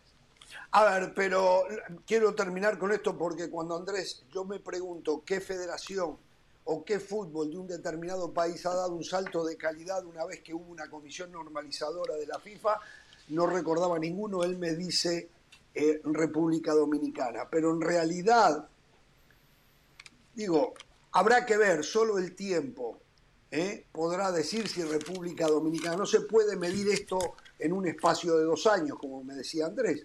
Tal vez coyunturalmente ocurrió lo que ocurrió, pero en el largo plazo nos vamos a dar cuenta, y ojalá que no, que República Dominicana futbolísticamente sigue estando en el mismo lugar que estaba antes de la intervención. Ojalá que no. Hay que ir a investigar, Jorge. sido- Hay que ir a República Dominicana. Hay que investigar. bueno, está bien, está bien. Yo voy y ustedes eh, les voy a contar lo que averiguo. eh. Eh, perfecto, punto final acá. Pereira, usted iba a decir algo de Centroamérica también, ¿no? Sí, yo decía algo de Centroamérica. Usted sabe que siempre he apoyado el fútbol centroamericano. Sí, yo sé, sí, yo sé, Eh, sí, y por yo sé. ejemplo, ahora mientras vale. yo estaba viendo, viendo Punta Arenas contra ADG, el del Valle está viendo el Real Madrid contra Barcelona, ¿no? O sea, esa un poco Claro. las, la- diferencias. Exacto, ahí están las Por lo diferencias. tanto, esas son las Es diferencias. correcto. Yo apoyando, apoyando a los equipos eh, costarricenses, eh, dando siempre mis consejos. Todo el mundo me pregunta, por supuesto, por mi conocimiento y mi capacidad como analista de fútbol, qué opino. Bueno, y aprovecho siempre para poner mi granito de arena. Pero me he dado la tarea junto a la producción de recuperar a José del Valle. Sí, de recuperar ¿A? José Valle, porque ¿Qué lo hemos di- perdido a José Valle. Por ¿Se Dios, da cuenta que por trae, Dios, trae Pereira, mosaico? Pereira, no perdamos el tiempo en eso. No, Pereira sí, fue vamos, ahí dice que un amigo que fue a Hondipo y compró ese pedacito. Ahí nos Está bien, trae el pedazo, orgulloso, trae el pedazo de los escombros de, de la, de la demolición que hizo el Madrid de los vestuarios, o sea, y así. Claro. Entonces, no, no podemos, y, y lo, y lo dice con tanto orgullo, hay que intentar recuperar algo de Del Valle. Por eso, Ramos, Yo estoy este bien. jueves, escuche, eh, este jueves llevo a José del Valle a Guatemala. Lo llevo a José del ¿A Valle a? Guatemala. Yo lo llevo a él a Guatemala para recuperarlo, para que recuerde. A ver No, si no hay forma de recuperar cuando, este cuando hombre. vea, cuando No, no hay sienta forma, los no hay olores forma. de Guatemala, cuando No, "Ah, acá no, no, no, sí, acá hay una selección, acá hay equipos. Eh, Lo voy a llevar a ver a Pero allá en Europa está lo mío. En Europa está lo mío. No, no, No, pero puede que no, cuando esté en el lugar del hecho donde él vivió no sé cuántos No, años, no, comenzó no a tiene arreglo. Yo estoy con Hernán. Yo estoy No, con hay- Hernán porque yo vi un partido de la Quiero selección de equivocarme, Guatemala pero con no tiene, José. no tiene arreglo. Y yo lo No vi sufrir a José por la selección de No, Guatemala. Yo fui testigo de eso. Así que yo creo que Hernán lo puede recuperar porque si lo acerca No, a su selección, no, no, yo, yo no, le vi no. que tiene sentimiento. No, en la yo selección lo vi. más o menos. Tiene En la sentimientos. selección más o menos. El- pero, por ¿Cuándo, ejemplo, ¿Cuándo es que vamos, Hernán? el Shinabajul. Jue- prepárese, A- a jueves a la a- mañana lo paso a buscar. Andrés no lo sabe. Andrés no lo sabe, pero vo- voy a llegar al punto de la mentira de José del Valle. José del Valle hace 15 años nos dijo, Shinabajul desapareció. Eso nos Sí, dijo. sí. Y bueno, Sí. Shinabajul desapareció, Pereira, De la Sala, Dionisio Estrada, todos vivimos con que el Shinabajul no existía más. Shinabajul Hace desapareció. unos Sí, meses, claro. hace unos meses nos enteramos que Shinabajul había regresado, había jugado en segunda división, había ascendido a primera división. Acá no se había dicho absolutamente nada. Alguien No, me lo comentó a mí a través de las redes sociales. Y él, porque él decía que era hincha de Shinabajul. Ah, no nos olvidemos de esto. Mi equipo Claro. es el Shinabajul. No, yo le dije, es el equipo de mi departamento. Sí. Mira, ahora la está cambiando. Entonces, está cambiando, por cierto. sí. Agulla, Agulla. No, no, tenés yo razón, sí- tenés razón. Yo Tenés sí razón. sigo a Shinabajul Huehue. Sí, por cierto, Hernán, llegamos jueves, ¿no? Jueves me dijo, ¿a qué hora más o menos? Sí, sí, jueves. está Llegamos a la mañana, temprano, 10 de la ¿A qué hora juega el Real 10 de la Madrid? ¿A qué hora juega el Real Madrid ese día? ¿Juega el Real Madrid No, ese día? el Real Madrid juega hasta el 10 de agosto contra el Eintracht de Ah. Frankfurt. No, Hernán, es que le quería preguntar los días y la hora, porque lo quiero llevar a la peña del Real Madrid en Guatemala. No, qué peña del Real Madrid. No, no, no. Ahí está. Ah, ahí está, ahí No, está, no, no, no, ahí no, está. Vamos ahí a ir a ver está. comunica Mire, vamos a ver un partido de municipal, vamos a ir a las instalaciones de comunicaciones, vamos a ver dónde entrena la selección de Guatemala, vamos a ver si podemos entrevistar al Flacotena, vamos a intentar o sea, hacer cosas que tengan que ver con Guatemala. No con No, Real Madrid ni Barcelona. Olvídese de Barcelona y del Real Madrid. Hernán, pará. Cada hincha que Un secreto. Barcelona, o, o, perdón, con la camiseta de Barcelona o del Real Madrid, lo voy a encarar en la calle y se lo voy a decir que es una vergüenza. Que se saque eso y se ponga la municipal, la de comunicaciones o la de equipo que quieran. Sí, Andrés. Te- te- Tené un, tené un poco de cuidado porque yo fui a Guatemala y hay una peña de hinchas de River que te, te van a querer conocer.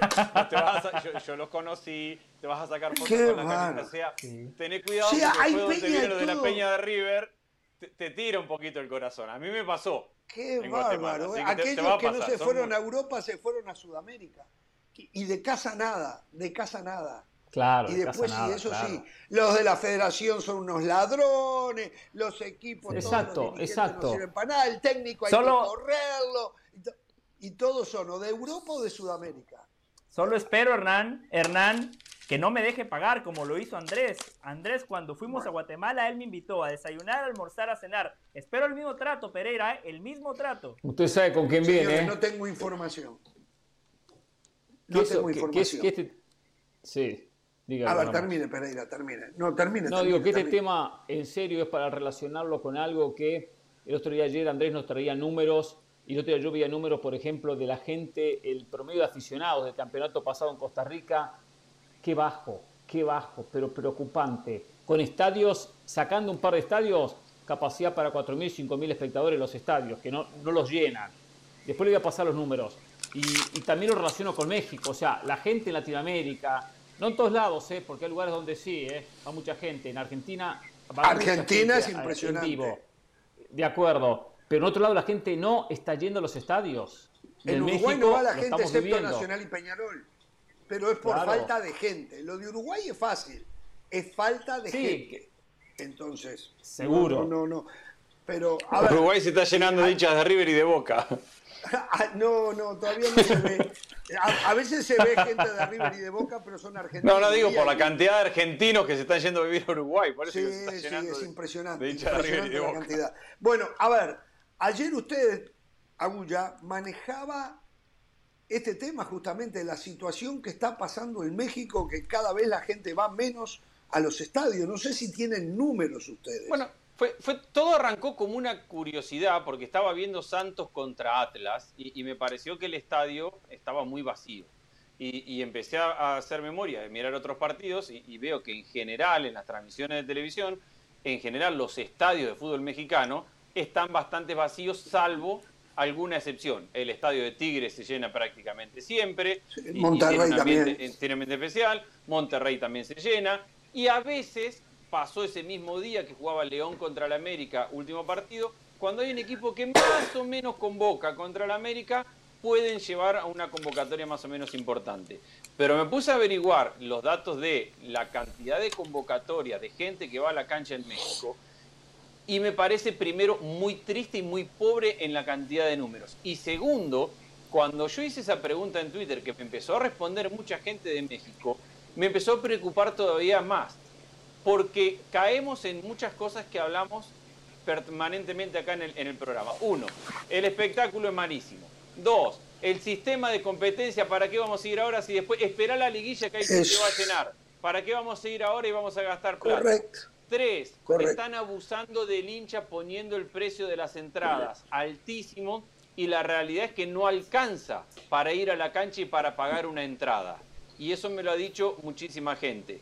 Cuatro, seguridad en los estadios. Respuestas que me iba dando la gente a través de Sí, Twitter. sí. En México, de por qué han perdido interés. Cinco, se ha perdido interés por completo, o muchos de ellos me decían, en la liga. La liga está perdiendo interés en México y reaparece ese interés cuando llega la liguilla. Todos vamos a la, a la, a la cancha, a la Claro. fiesta, a la liguilla, ganamos, perdemos, somos campeones. Pero después Jorge todo Ramos este lo viene proceso- diciendo hace años, acá me ningunea. todo este proceso atenta. Claro. Y cuando me pongo a mirar números, a ver, que un equipo como el América lleve 20.000 personas por partido, o 22.000, a un estadio con capacidad para 80, 90, me parece muy, pero muy pobre. Porque hay que ver el América de cada uno de los países. ¿Cuánto lleva por partido el equipo más popular de Brasil? ¿Cuánto lleva el Real Madrid, el Barcelona, Ah, no, los no equipos grandes de cada país? El Atlanta en la MLS lleva 45 mil personas por partido. Y el América La lleva MLS 22.000 cada vez va más para arriba en la Claro, ve- eh, 22.000 personas lleva, o 20.000 personas lleva Cruz Azul, 20.000 personas lleva eh, Chivas a México. Y me parece que en esto de cuidar el negocio, de alimentar la liguilla, la televisión, los horarios para que nos convenga la televisación y no tanto pensar en el hincha, se están olvidando de lo más importante y estamos viendo cada vez más partidos con muy poco ambiente y con poca gente en los estadios en México. Hay muchos equipos que llevan 8.000 personas por partido. La mitad de los Sí. equipos en México no llevan más de 13.000 personas por partido. Y esto no tiene nada que ver con argentinos, mexicanos, porque ya vi que un par de medios No. publi- publicaron, el periodista argentino dice, eh, dice que en México... No, no, Ah, no, Vivo es mirando el fútbol de todos lados y me parece que el fútbol mexicano está descuidando al hincha. Que no nos olvidemos que hay 120 millones de personas, ¿no? En México. Exactamente. y que la mitad de los equipos y que en un país de 120 millones de personas, la mitad de los equipos no lleven más de 13.000 personas a un estadio, mínimamente debería ser preocupante. Mínimamente. Y yo no noto que haya una preocupación. Y si esta es la realidad del fútbol, bueno, empecemos a reducir los estadios, que la gente en vez de sentarse allá arriba se siente más cerca como para que por lo menos se vea mejor el espectáculo, pero que uno ve los partidos. Como hizo la MLS, como hizo la MLS. Como hizo la MLS. y pico de mil personas por partido. Claro, claro, como hizo la Juventus, que, que construyó un estadio de 40, 45 mil espectadores, porque entendía que prefería tenerlo lleno y generar un ambiente de fiesta de fútbol y no construir un, un, estadio de 90.000 personas donde haya 10 allá, 1000 allá, 500 acá. Entonces me parece que el fútbol mexicano en general se está olvidando del hincha, porque le cobra muy caro las entradas y lo aleja de la cancha, porque el fútbol empieza en algunos escenarios a ser inseguro, porque brinda a la gente no le gusta, porque se compite por nada hasta que llega la hora de la liguilla y la gente le está dando vuelta, le dando la espalda al fútbol. Y eso debería ser preocupante.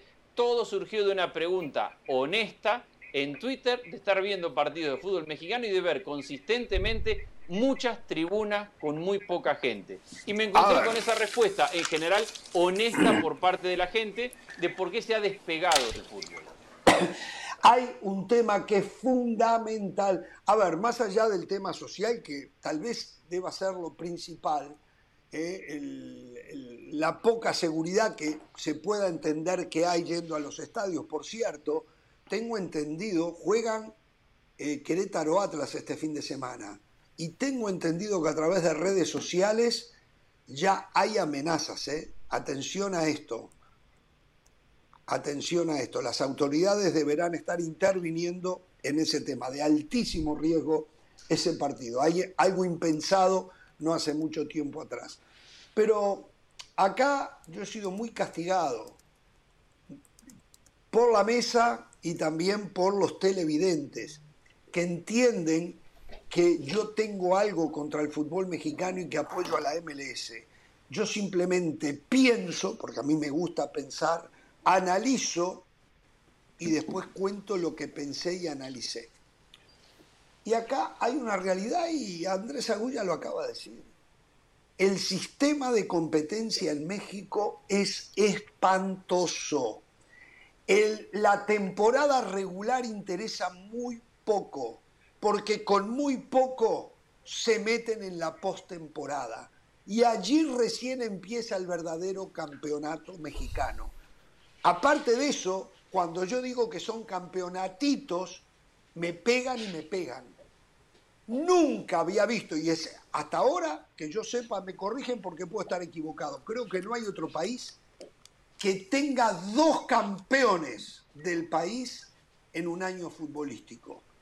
Como campeón. Honduras, Guatemala, El Salvador. Perdón, perdón, campeón argentino, campeón argentino en, en medio. No, Costa Rica juegan entre los dos campeones. En Uruguay también. En Uruguay se saca. Bueno, pero después juega para ver que haya un gran campeón. En Uruguay hay un en un año futbolístico hay un solo campeón. Se juega apertura y, clausura, inclusive un torneo intermedio. Pero, pero, pero, y el torneo intermedio cuenta para salir campeón uruguayo.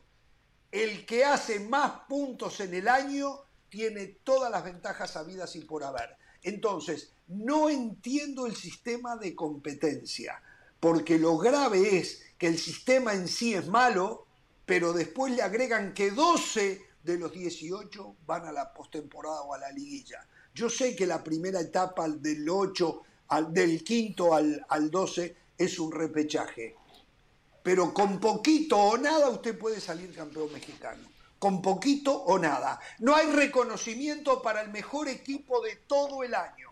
No lo existe no lo existe. Puede ser el mejor de todo el año e irse sin ganar absolutamente nada. No le dan dos o tres posibilidades para pelear por el campeonato. Señores, terminemos. Es un cuento todo, pero hace años que vengo yo diciendo eso. y Pero me ese no es el problema, Ramos. esto y anti. Bueno, ese es un gravísimo problema. No hay atractivo. No- no tan grave. No hay un atractivo deportivo. Y cuidado que voy a decir algo. Para mí, el nivel del fútbol mexicano, hay partidos de todos los calibres, pero para mí está en un muy buen nivel. Hay partidos, y no Sí. uno en por fecha, se pueden ver tres o cuatro partidos buenísimos por fecha. No sé en cuántos campeonatos se ve eso. No sé en cuántos campeonatos. Pero lo que se disputa, recién se disputa en un mes, que es la liguilla. ¿Qué es la liguilla? No hace falta ir durante todo el torneo. Entonces, de nuevo, si la liguilla. Pero el hincha, el genera hincha quiere la- Ramos. El hincha quiere ir igual. En Argentina Bueno, se inventó esto la Copa está- de la Liga. esto la están Copa Liga tiene un destrozando. sistema parecido a Liguilla también. La Copa, que no es el que se juega ahora, sino el primer- los primeros meses del año. La Copa de la Liga clasifican ocho equipos, cuatro por grupo. Pero el campeonato, la- el campeonato argentino es otra cosa. Después inventen lo que quieran, pero el campeonato para sacar Pero- campeón argentino, campeón Bueno, pero hay dos campeones en Argentina. cam- Hay dos. ¿Dos campeones dos. argentinos? Bueno, ¿En el un campeón año? de la Copa de la Liga, el campeón de la Copa de la Liga, el No, campeón no, de no, la- campeón de la argentino. profesional. Campeón argentino. ¿Quién es el campeón argentino? ¿El de la Liga o el de la Copa? ¿Cómo el, cómo el tema? Y los Campeón dos. Uno gana la argentino. Copa de la Liga, el otro gana la, la, la Liga Profesional, pues ya no se llama ni Superliga. Está bien, Son dos. ese es el campeón argentino, el de la Liga Después juegan por Profesional. otro el título, campeón de la que solo le aclaro Andrés. En Costa Rica hay dos campeones. Y después hay una, al comienzo de temporada, hay un partido que es la Supercopa de Campeones. Pero es un tercer torneo entre el campeón de la y pero el son campeón de torneos ahora lo acaba de ganar. Ganar Pero Herediano, son torneos diferentes. No, no, no, pero estamos discutiendo cosas diferentes acá. Yo quiero que a mí me ¿Por qué digan, yo le puedo decir a usted quién es el campeón uruguayo. Es el que gana más puntos a lo largo de los tres torneos que se juegan. Es el que Bueno, gana más puntos a lo largo de los tres torneos que se juegan frente a los dos campeones de la apertura y del clausura, con la diferencia que el que hizo más puntos, ya sea frente al de apertura o frente al clausura, tiene hasta tres posibilidades. Es el que tiene más posibilidades. ¿Por qué? Porque es un trabajo mejor que el resto durante todo el año. está bien. Entonces, cada otro punto tema, perfecto, cuenta, puede ser Cada punto cuenta. ¿Eh? Está bien, eso, eso está bien. Yo no le, no le discuto que sea más justo el sistema uruguayo que el sistema mexicano. Perfecto. Entonces, el Es sistema mexicano, dos campeonatos de, de media Sí. liga. Porque es Para, para mí el tema de los dos campeonatos no es tan preocupante, Jorge. Para mí lo preocupante es que es más de la mitad, para mí más de la mitad de, de- de ese medio campeonato no es relevante. No Exacto, no es rele- relevante. no- no cuentan Eso los puntos, Todo lo muy que estamos viviendo ahora nos la pasamos hablando de la crisis Claro. de Chivas, de la crisis de la América. Hay que echar al técnico, no hay que echar al técnico. Los dos van a clasificar a la liguilla. Y- Ganan y- cuatro y partidos ahí- y van a la liguilla. y cuatro o partidos, más algunos o- o, y echan al la técnico, pero todo lo que está Pero- pasando en este momento importa muy poco en el fútbol mexicano y lo podemos la debatir. gente se y ha a vos dado te puede gustar la liguilla, al otro no. Yo te cuento lo que me dijo el hincha de por qué no va a la cancha. Y el hincha no bueno, va a la primero, cancha. el hincha no va a decir no voy al estadio porque no quiero gastar plata. ¿ah? Siempre va a buscar excusas. Típico del ser humano, las No, excusas. no, hay, mucho, hay inseguridad, no, hay muchos que te dicen, hay muchos que te dicen no me alcanza. Hay muchos que te dicen no me alcanza. Hay muchos que te dicen no me Hernán, América lleva 20.000 personas por partido. muy poco. Olvídate, muy olvídate de. River que lleva 70.000. Olvídate, eh, América tendría que pensar como piensa la Juventus, el Inter, el Milan, el Real Madrid, el Barcelona. Llenar un estadio no debería ser una locura Pero, para América. No puede llevar cosa. 20.000 espectadores. Y Chivas, México, la misma historia. México, selección, no llena el estadio. México, selección ha tenido el mismo problema, por eso digo, es una cuestión de que... Excepto cuando juega acá, en Estados Unidos. No, no, no, Estados Unidos es otra historia. Hablo en México, hablo en México. Sí, sí, sí. sí. No lo llena, no lo llena. Si lo ha llenado... Te lo digo, bueno, te digo más, más preocupante todavía porque a mí me parece que eso es una herencia del desinterés que está generando la liga local. La, la herencia No, del el desinterés, de ir a la desinterés por cancha el cada fútbol. domingo. Bueno, aficionado. pero el desinterés por o el la fútbol de la por casa. tener... No, pero. No, Hernán, a ver, no puede ser que el único, el único que, que prefiera la comodidad de la casa sea el mexicano. Cuando en el resto No, del no, mundo no, los equipos grandes pasa llenan un estadio. Hay un tema económico, Hay- ¿eh? Eh, Las familias mexicanas son amplias, son grandes. Un, un hombre tiene Y- dos, tres hijos, ¿qué hace? ¿Se va solo al estadio o va con sus dos o tres hijos? Le cuesta muchísima plata. Entonces, Sí, claro. y quiere compartir el fútbol con sus hijos. Entonces, mejor, se queda en la casa, lo ve por televisión y trata de inyectarle Claro. lo importante que es el América o Chivas. Entonces, Claro. no al pero, pero perdón, perdón, perdón que diga. La situación, yo coincido y entiendo que hay una parte muy grande de gente que no le alcanza para ir a la cancha, pero no me parece que la situación económica en Colombia sea mejor que en, que en- que en México y en Colombia revientan los estadios de hinchas. Ni me parece que la situación económica en Argentina sea mejor que la de México y, y los estadios en Argentina, en muchos de ellos, y la situación económica en muchos de los lugares es peor que en la de México y los estadios revientan de hincha. Para mí, los dirigentes se tienen que preocupar por reconectarse con el hincha, por reenamorar al hincha. Están perdiendo el hincha de fútbol. Ese es eh, para mí el gran problema. Después Pero- podemos debatir acá los motivos, pero que lo están perdiendo, lo están perdiendo. Pero es un error comparar a México con Argentina porque vamos a partir de un parámetro, la cultura de fútbol. ¿Con quién sea, comparas a México? Y bueno, dentro del área de CONCACAF, creo que en promedio debe ser la mejor liga. En promedio debe ser la No, en mejor promedio liga la. MLS es la mejor liga. Bueno, yo argumentaría esos No, números porque, por ejemplo, América con 20 mil llenaría el 90% de los estadios de la MLS. El 90%, ¿no? De acuerdo a esos números que usted decía. Si el promedio del América es de 20 mil, el América en la MLS llenaría el 90% de los estadios. Después hay otra cosa. La MLS puede reportar que el estadio se llenó en su totalidad porque vendieron los boletos, pero eso no significa que la gente vaya. Muchas veces en Estados Unidos las corporaciones compran gran cantidad de boletos que después se los reparten a los clientes, pero no es gente de fútbol. Por Bueno, digo, volvamos entonces a la pregunta inicial. ¿Con quién comparás a México como para decir, compara- el América debería llenar la cancha o llevar tanto público a la cancha como quién en el mundo del fútbol? Yo te lo comparo con, vos y Argentina no por la pasión, lo que quieras. Bueno, Colombia. ¿Es comparable con Colombia? Los estadios revientan en Colombia. ¿La situación eco- eh, eh, económica en Colombia es mejor? No. ¿La situación social es mejor? No. Y la, Y, gente y va la a la seguridad, cancha. pregunta, pregunta, ¿en Colombia últimamente sucedió algo como lo que pasó en Querétaro? Pregunta, No lo sé. ¿pasó Siempre- algo? siempre Pero también se lo de hay. Querétaro se podría mirar como una excepción, ¿no? Porque no ocurre eso Sí. constantemente en el fútbol mexicano el tampoco, fútbol ¿no? mexicano en, re- en general Bueno, pero pasó en. México. O sea, podrá ser pero pasó en México. Es horrible, pero, país pero la digo, no es la constante. cerca. No es la constante, José, tampoco, ¿eh? hay que ser claro en eso. No es la El A ver, partido te digo- Atlas Chivas, liguilla, cuarto de final. Atlas venía de un campeonato. Duelo de, de la rivalidad que existe lógica en la ciudad de Guadalajara por los dos equipos. No llenó el estadio, no llenó Jalisco, no lo llenó. Es verdad que había muchísima Hay gente, muchos factores. pero no se No, pero no lo llenó en la final, Hernán. Atlas no lo llenó en la final y ahí va uno Bueno. de los aspectos que escribía Andrés.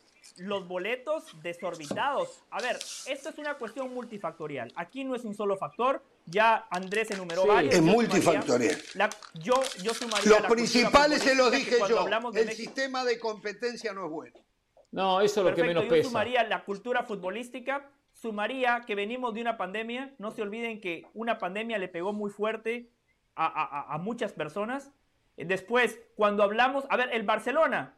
El Barcelona, la temporada pasada, cuando jugó contra el Inter de Frankfurt en UEFA Europa League, no iba a llenar el estadio. La gente decidió no ir a ver al Barcelona, lo llenaron los aficionados alemanes. A lo que voy es a lo siguiente: al aficionado argentino, mexicano, guatemalteco, el que usted me quiera decir, le gusta que su equipo gane. Le gusta ver a su equipo ganar. Después están las excepciones a la regla. En Monterrey, por ejemplo, no es casualidad que los equipos que más gente llevan a los estadios son Rayados y Tigres. ¿Por qué? Por esa cultura que tienen de siempre apoyar al equipo. Después, no se olviden, el mundo está cambiando. Antes, la única manera de ver un partido era ir a la cancha. Por eso se construían esos estadios como el Azteca, Seguro. de 90 mil o en su momento que llegó hasta albergar 120 mil personas. Hoy el mundo ha cambiado. Hoy la gente agarra el teléfono, este teléfono que yo tengo acá, y pueden ver cualquier partido desde la comodidad de su casa. Por eso, el fútbol mexicano apuesta a eso, al negocio. ¿Dónde hay más negocio? ¿En un estadio de 40 mil o llegarle potencialmente a 40 millones Pero de personas? José, ¿Dónde está el negocio? Yo, yo te lo respondo. Primero, los problemas que hay en México existen en el resto del mundo. Y en el resto del mundo, más allá de alguna situación particular como la del Barcelona el año pasado contra la Eintracht de Frankfurt, en general los estadios se llenan. Sobre todo de los equipos grandes. Después puede decir del equipo Cultura mitad de tabla, más futbolística. chico, no sé qué. Bueno, entonces yo por eso te Sí. pregunto, ¿con quién comparás a México? Porque después, si, si decimos que México no tiene cultura futbolística, vos no le vas a llegar a los 30 millones del teléfono si no sos capaz de, de generar un fanatismo de alguien que vaya a la cancha y conectarlo con tu equipo. Esos, esos 40 millones después se te empiezan a ir del teléfono. Si vos no generás un vínculo sentimental con el hincha de ir a la cancha, de acercarlo al club. Entonces, y si vos me decís que el México no tiene cultura futbolística, entonces ¿por qué exige como si la tuviera? Porque después Ah, bueno, esa es, con- esa es una pregunta para ellos, no para mí. Bueno, yo le no, digo que pero- México no tiene cultura futbolística. Yo no sé si la tiene. A tiene, ver, yo- yo- Andrés, usted ve un partido del fútbol mexicano. Minuto, no sé, 55, usted ve gente con la cerveza, platicando en familia, platicando con los amigos, el partido se está jugando, usted ve a otros con el telefonito. Eso no pasa en Argentina. En Argentina la gente No, va a la pero no- porque quiere ver pero no pongamos a. Argentina A como me referencia refiero total. de, Digo- de digo, a- cultura fu- bueno, los otros países que usted me ponía, Alemania, Inglaterra, España, Italia. Por eso te pregunto. ¿con quién comparamos a México? Con Estados Unidos. Lo comparo con Estados Unidos y ahí los niveles de audiencia No son podemos similares. compararlo con Estados Unidos cuando en el, el fútbol en Estados Unidos es el cuarto quinto deporte en popularidad, ni siquiera es el deporte más interesante. Estamos comparando el deporte nacional de México, que es el fútbol, contra el cuarto o quinto deporte de Estados Unidos. Y así todos están parejos. Sí. ¿Con quién lo comparamos? Dionisio no va a la cancha. Pregunta. Dionisio no va a la cancha. Un día, y esto se los conté, un día estábamos en la final con Jorge en Milán, la final de la Champions. No recuerdo, fue la que jugó el Atlético Madrid, creo, creo que con el Real Madrid. Y bueno, en la calle iba, ca- 2016. iba caminando por la calle de Milán y me encuentro con un aficionado. Y bueno, con la camiseta del Real Madrid. Y él era mexicano, me puse a hablar con él. Entonces le- yo cuando lo vi mexicano con la camiseta del Madrid, enseguida pensé, cliente, a ver si le va a algún equipo en México, entonces lo fui buscando. Y le pregunté si le iba a algún equipo en México, me dijo, sí, le voy a Necaxa. Entonces eh, le digo, ¿vas al estadio? Me dice, no, porque vivo en el DF, me queda lejos Aguascalientes. Entonces me dejó picando y le digo, ¿te vienes a Milán a ver al Real Madrid la final de Champions? Y no, y no Es vas a ver es a- increíble. a- a No, no, es increíble, es No, increíble, porque hay es mucha increíble. diferencia, no, no vas a comprar Necaxa Es con Real. Madrid, bla, bla, bla, la de siempre. Pero me quedó eso grabado. Bueno, sí, es verdad es que es un grupo pequeño, pequeño, que les siguen equipos europeos o que pueden tener un poder adquisitivo para irse a ver una final de Champions. Pero porcentaje por aquí, porcentaje para allá, porcentaje por otro lado, se va disminuyendo la gente en los estadios. Bueno, señores, algunas noticias. ¿Saben una cosa? Una... Primero, el lateral izquierdo de, mm, de Santos Laguna, Omar Campos, muy buen lateral izquierdo, puede ser compañero de Santiago Jiménez en el Feyenoord. ¿eh? Atención, a mí me extraña que ese chico no haya tenido más oportunidad en eh, que el Tata Martino lo hubiese visto un poco. Me parece que tiene estimables condiciones Omar Campos y el Feyenoord estaría pensando en él. Hablando de la Se selección dice- mexicana, Ah, Sí. no, dígalo, sí, porque hay unos jugadores nuevos que estarían llegando a la selección mexicana. correcto, lo dice nuestro colega David Medrano, que el Tata Martino Sí. los tendría en cuenta. Y acá me enorgullezco, qué visión que tengo yo para los jugadores. Uno de ellos le daría la oportunidad a Raimundo Fulgencio, el hijo Sí. de... Qué bien que está jugando, ¿eh? Juega el, muchacho jugando. de Tigres, correcto. Y el otro, el otro, lo dije yo, el primer día que lo vi que el Tano eh, lo puso, el Tano Ortiz lo puso, Emilio Lara, el zaguero del América. No sé a Se dónde comió un gol el otro día. pero tiene unas condiciones más que estimables. ¿eh? Ahora, No yo les vi, hago una ¿se comió un pregunta. gol? Sí. Sí, se comió el primero. Ahora, les hago una pregunta. ¿Creen que Martino está realmente interesado en sumar gente a la selección o esta es una respuesta a todas las críticas de no estás en México, no ves partido de fútbol mexicano, ¿cómo vas a, a sumar jugadores? Bueno, a la hablaríamos, selección? si, ese, si esto tengo la último respuesta. fuera hay, si hay esto otro último factor, no es fuera fecha el caso, FIFA. Tengo la no es fecha respuesta, FIFA, exactamente. No es fecha Habla mal del FIFA. Tata, ¿no? 31 de agosto, partido con Paraguay en Estados Unidos, creo que es Claro. en Atlanta el partido, no es fecha FIFA. Hay que No armar una FIFA. selección del medio local.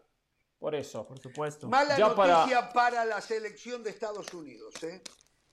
Eh, y, y yo no sé si tiene que ver esto la foto que se sacó con José del Valle o qué, pero Weston McKinney, Uh, luxación del hombro izquierdo.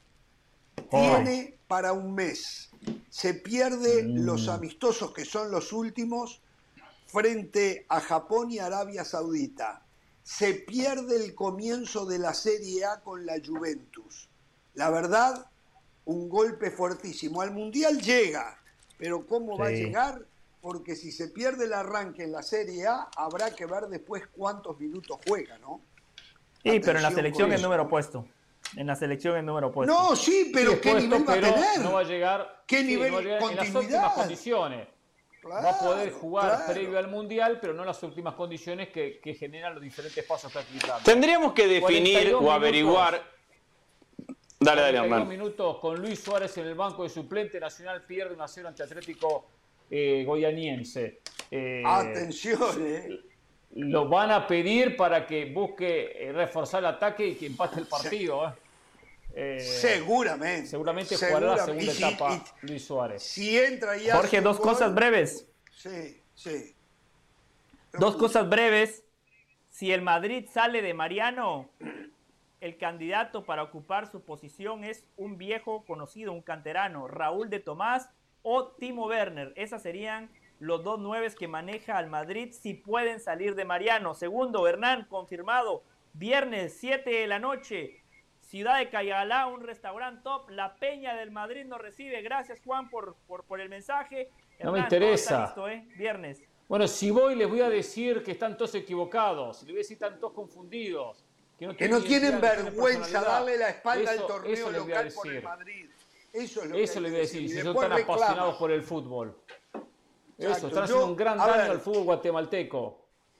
A ver, yo digo, todos los salvadoreños que se enojaron conmigo y con otros que opinaban como yo, ¿cuántos de ellos apoyan a sus equipos de casa por encima del Barcelona o el Madrid? Qué pregunta que tengo, ¿eh? Que seguramente no tiene respuesta. Pero eso sí, después hacemos escándalo y hay corrupción. Y sí, ¿saben por qué hay también parte del porqué de la corrupción que no debería existirla? Por el desinterés de ustedes por los torneos, por sus equipos. Por eso, entonces, mientras ellos se distraen ¿eh? en, en mirando lo, lo- lo que viene de lejos, nosotros, si es que lo hacen, porque no me consta, hacemos nuestras fechorías también. O sea, es un caldo de cultivo. La actitud del hincha en esos países, No, eh, concentrándose, focalizándose en el exterior, no está bien igual que lo hagan, pero digo, no hacen nada por proteger al fútbol de su país. Bueno, señores, nos tenemos que ir. Los espero mañana. ¿Quién descansa mañana? ¿Usted, Pereira? Yo descanso mañana, ¿eh? estoy muy Qué cansado. Yo vine ayer y hoy, ya está. Qué vago. Chao, hasta mañana. Tengo que descansar ya. Mucho trabajo.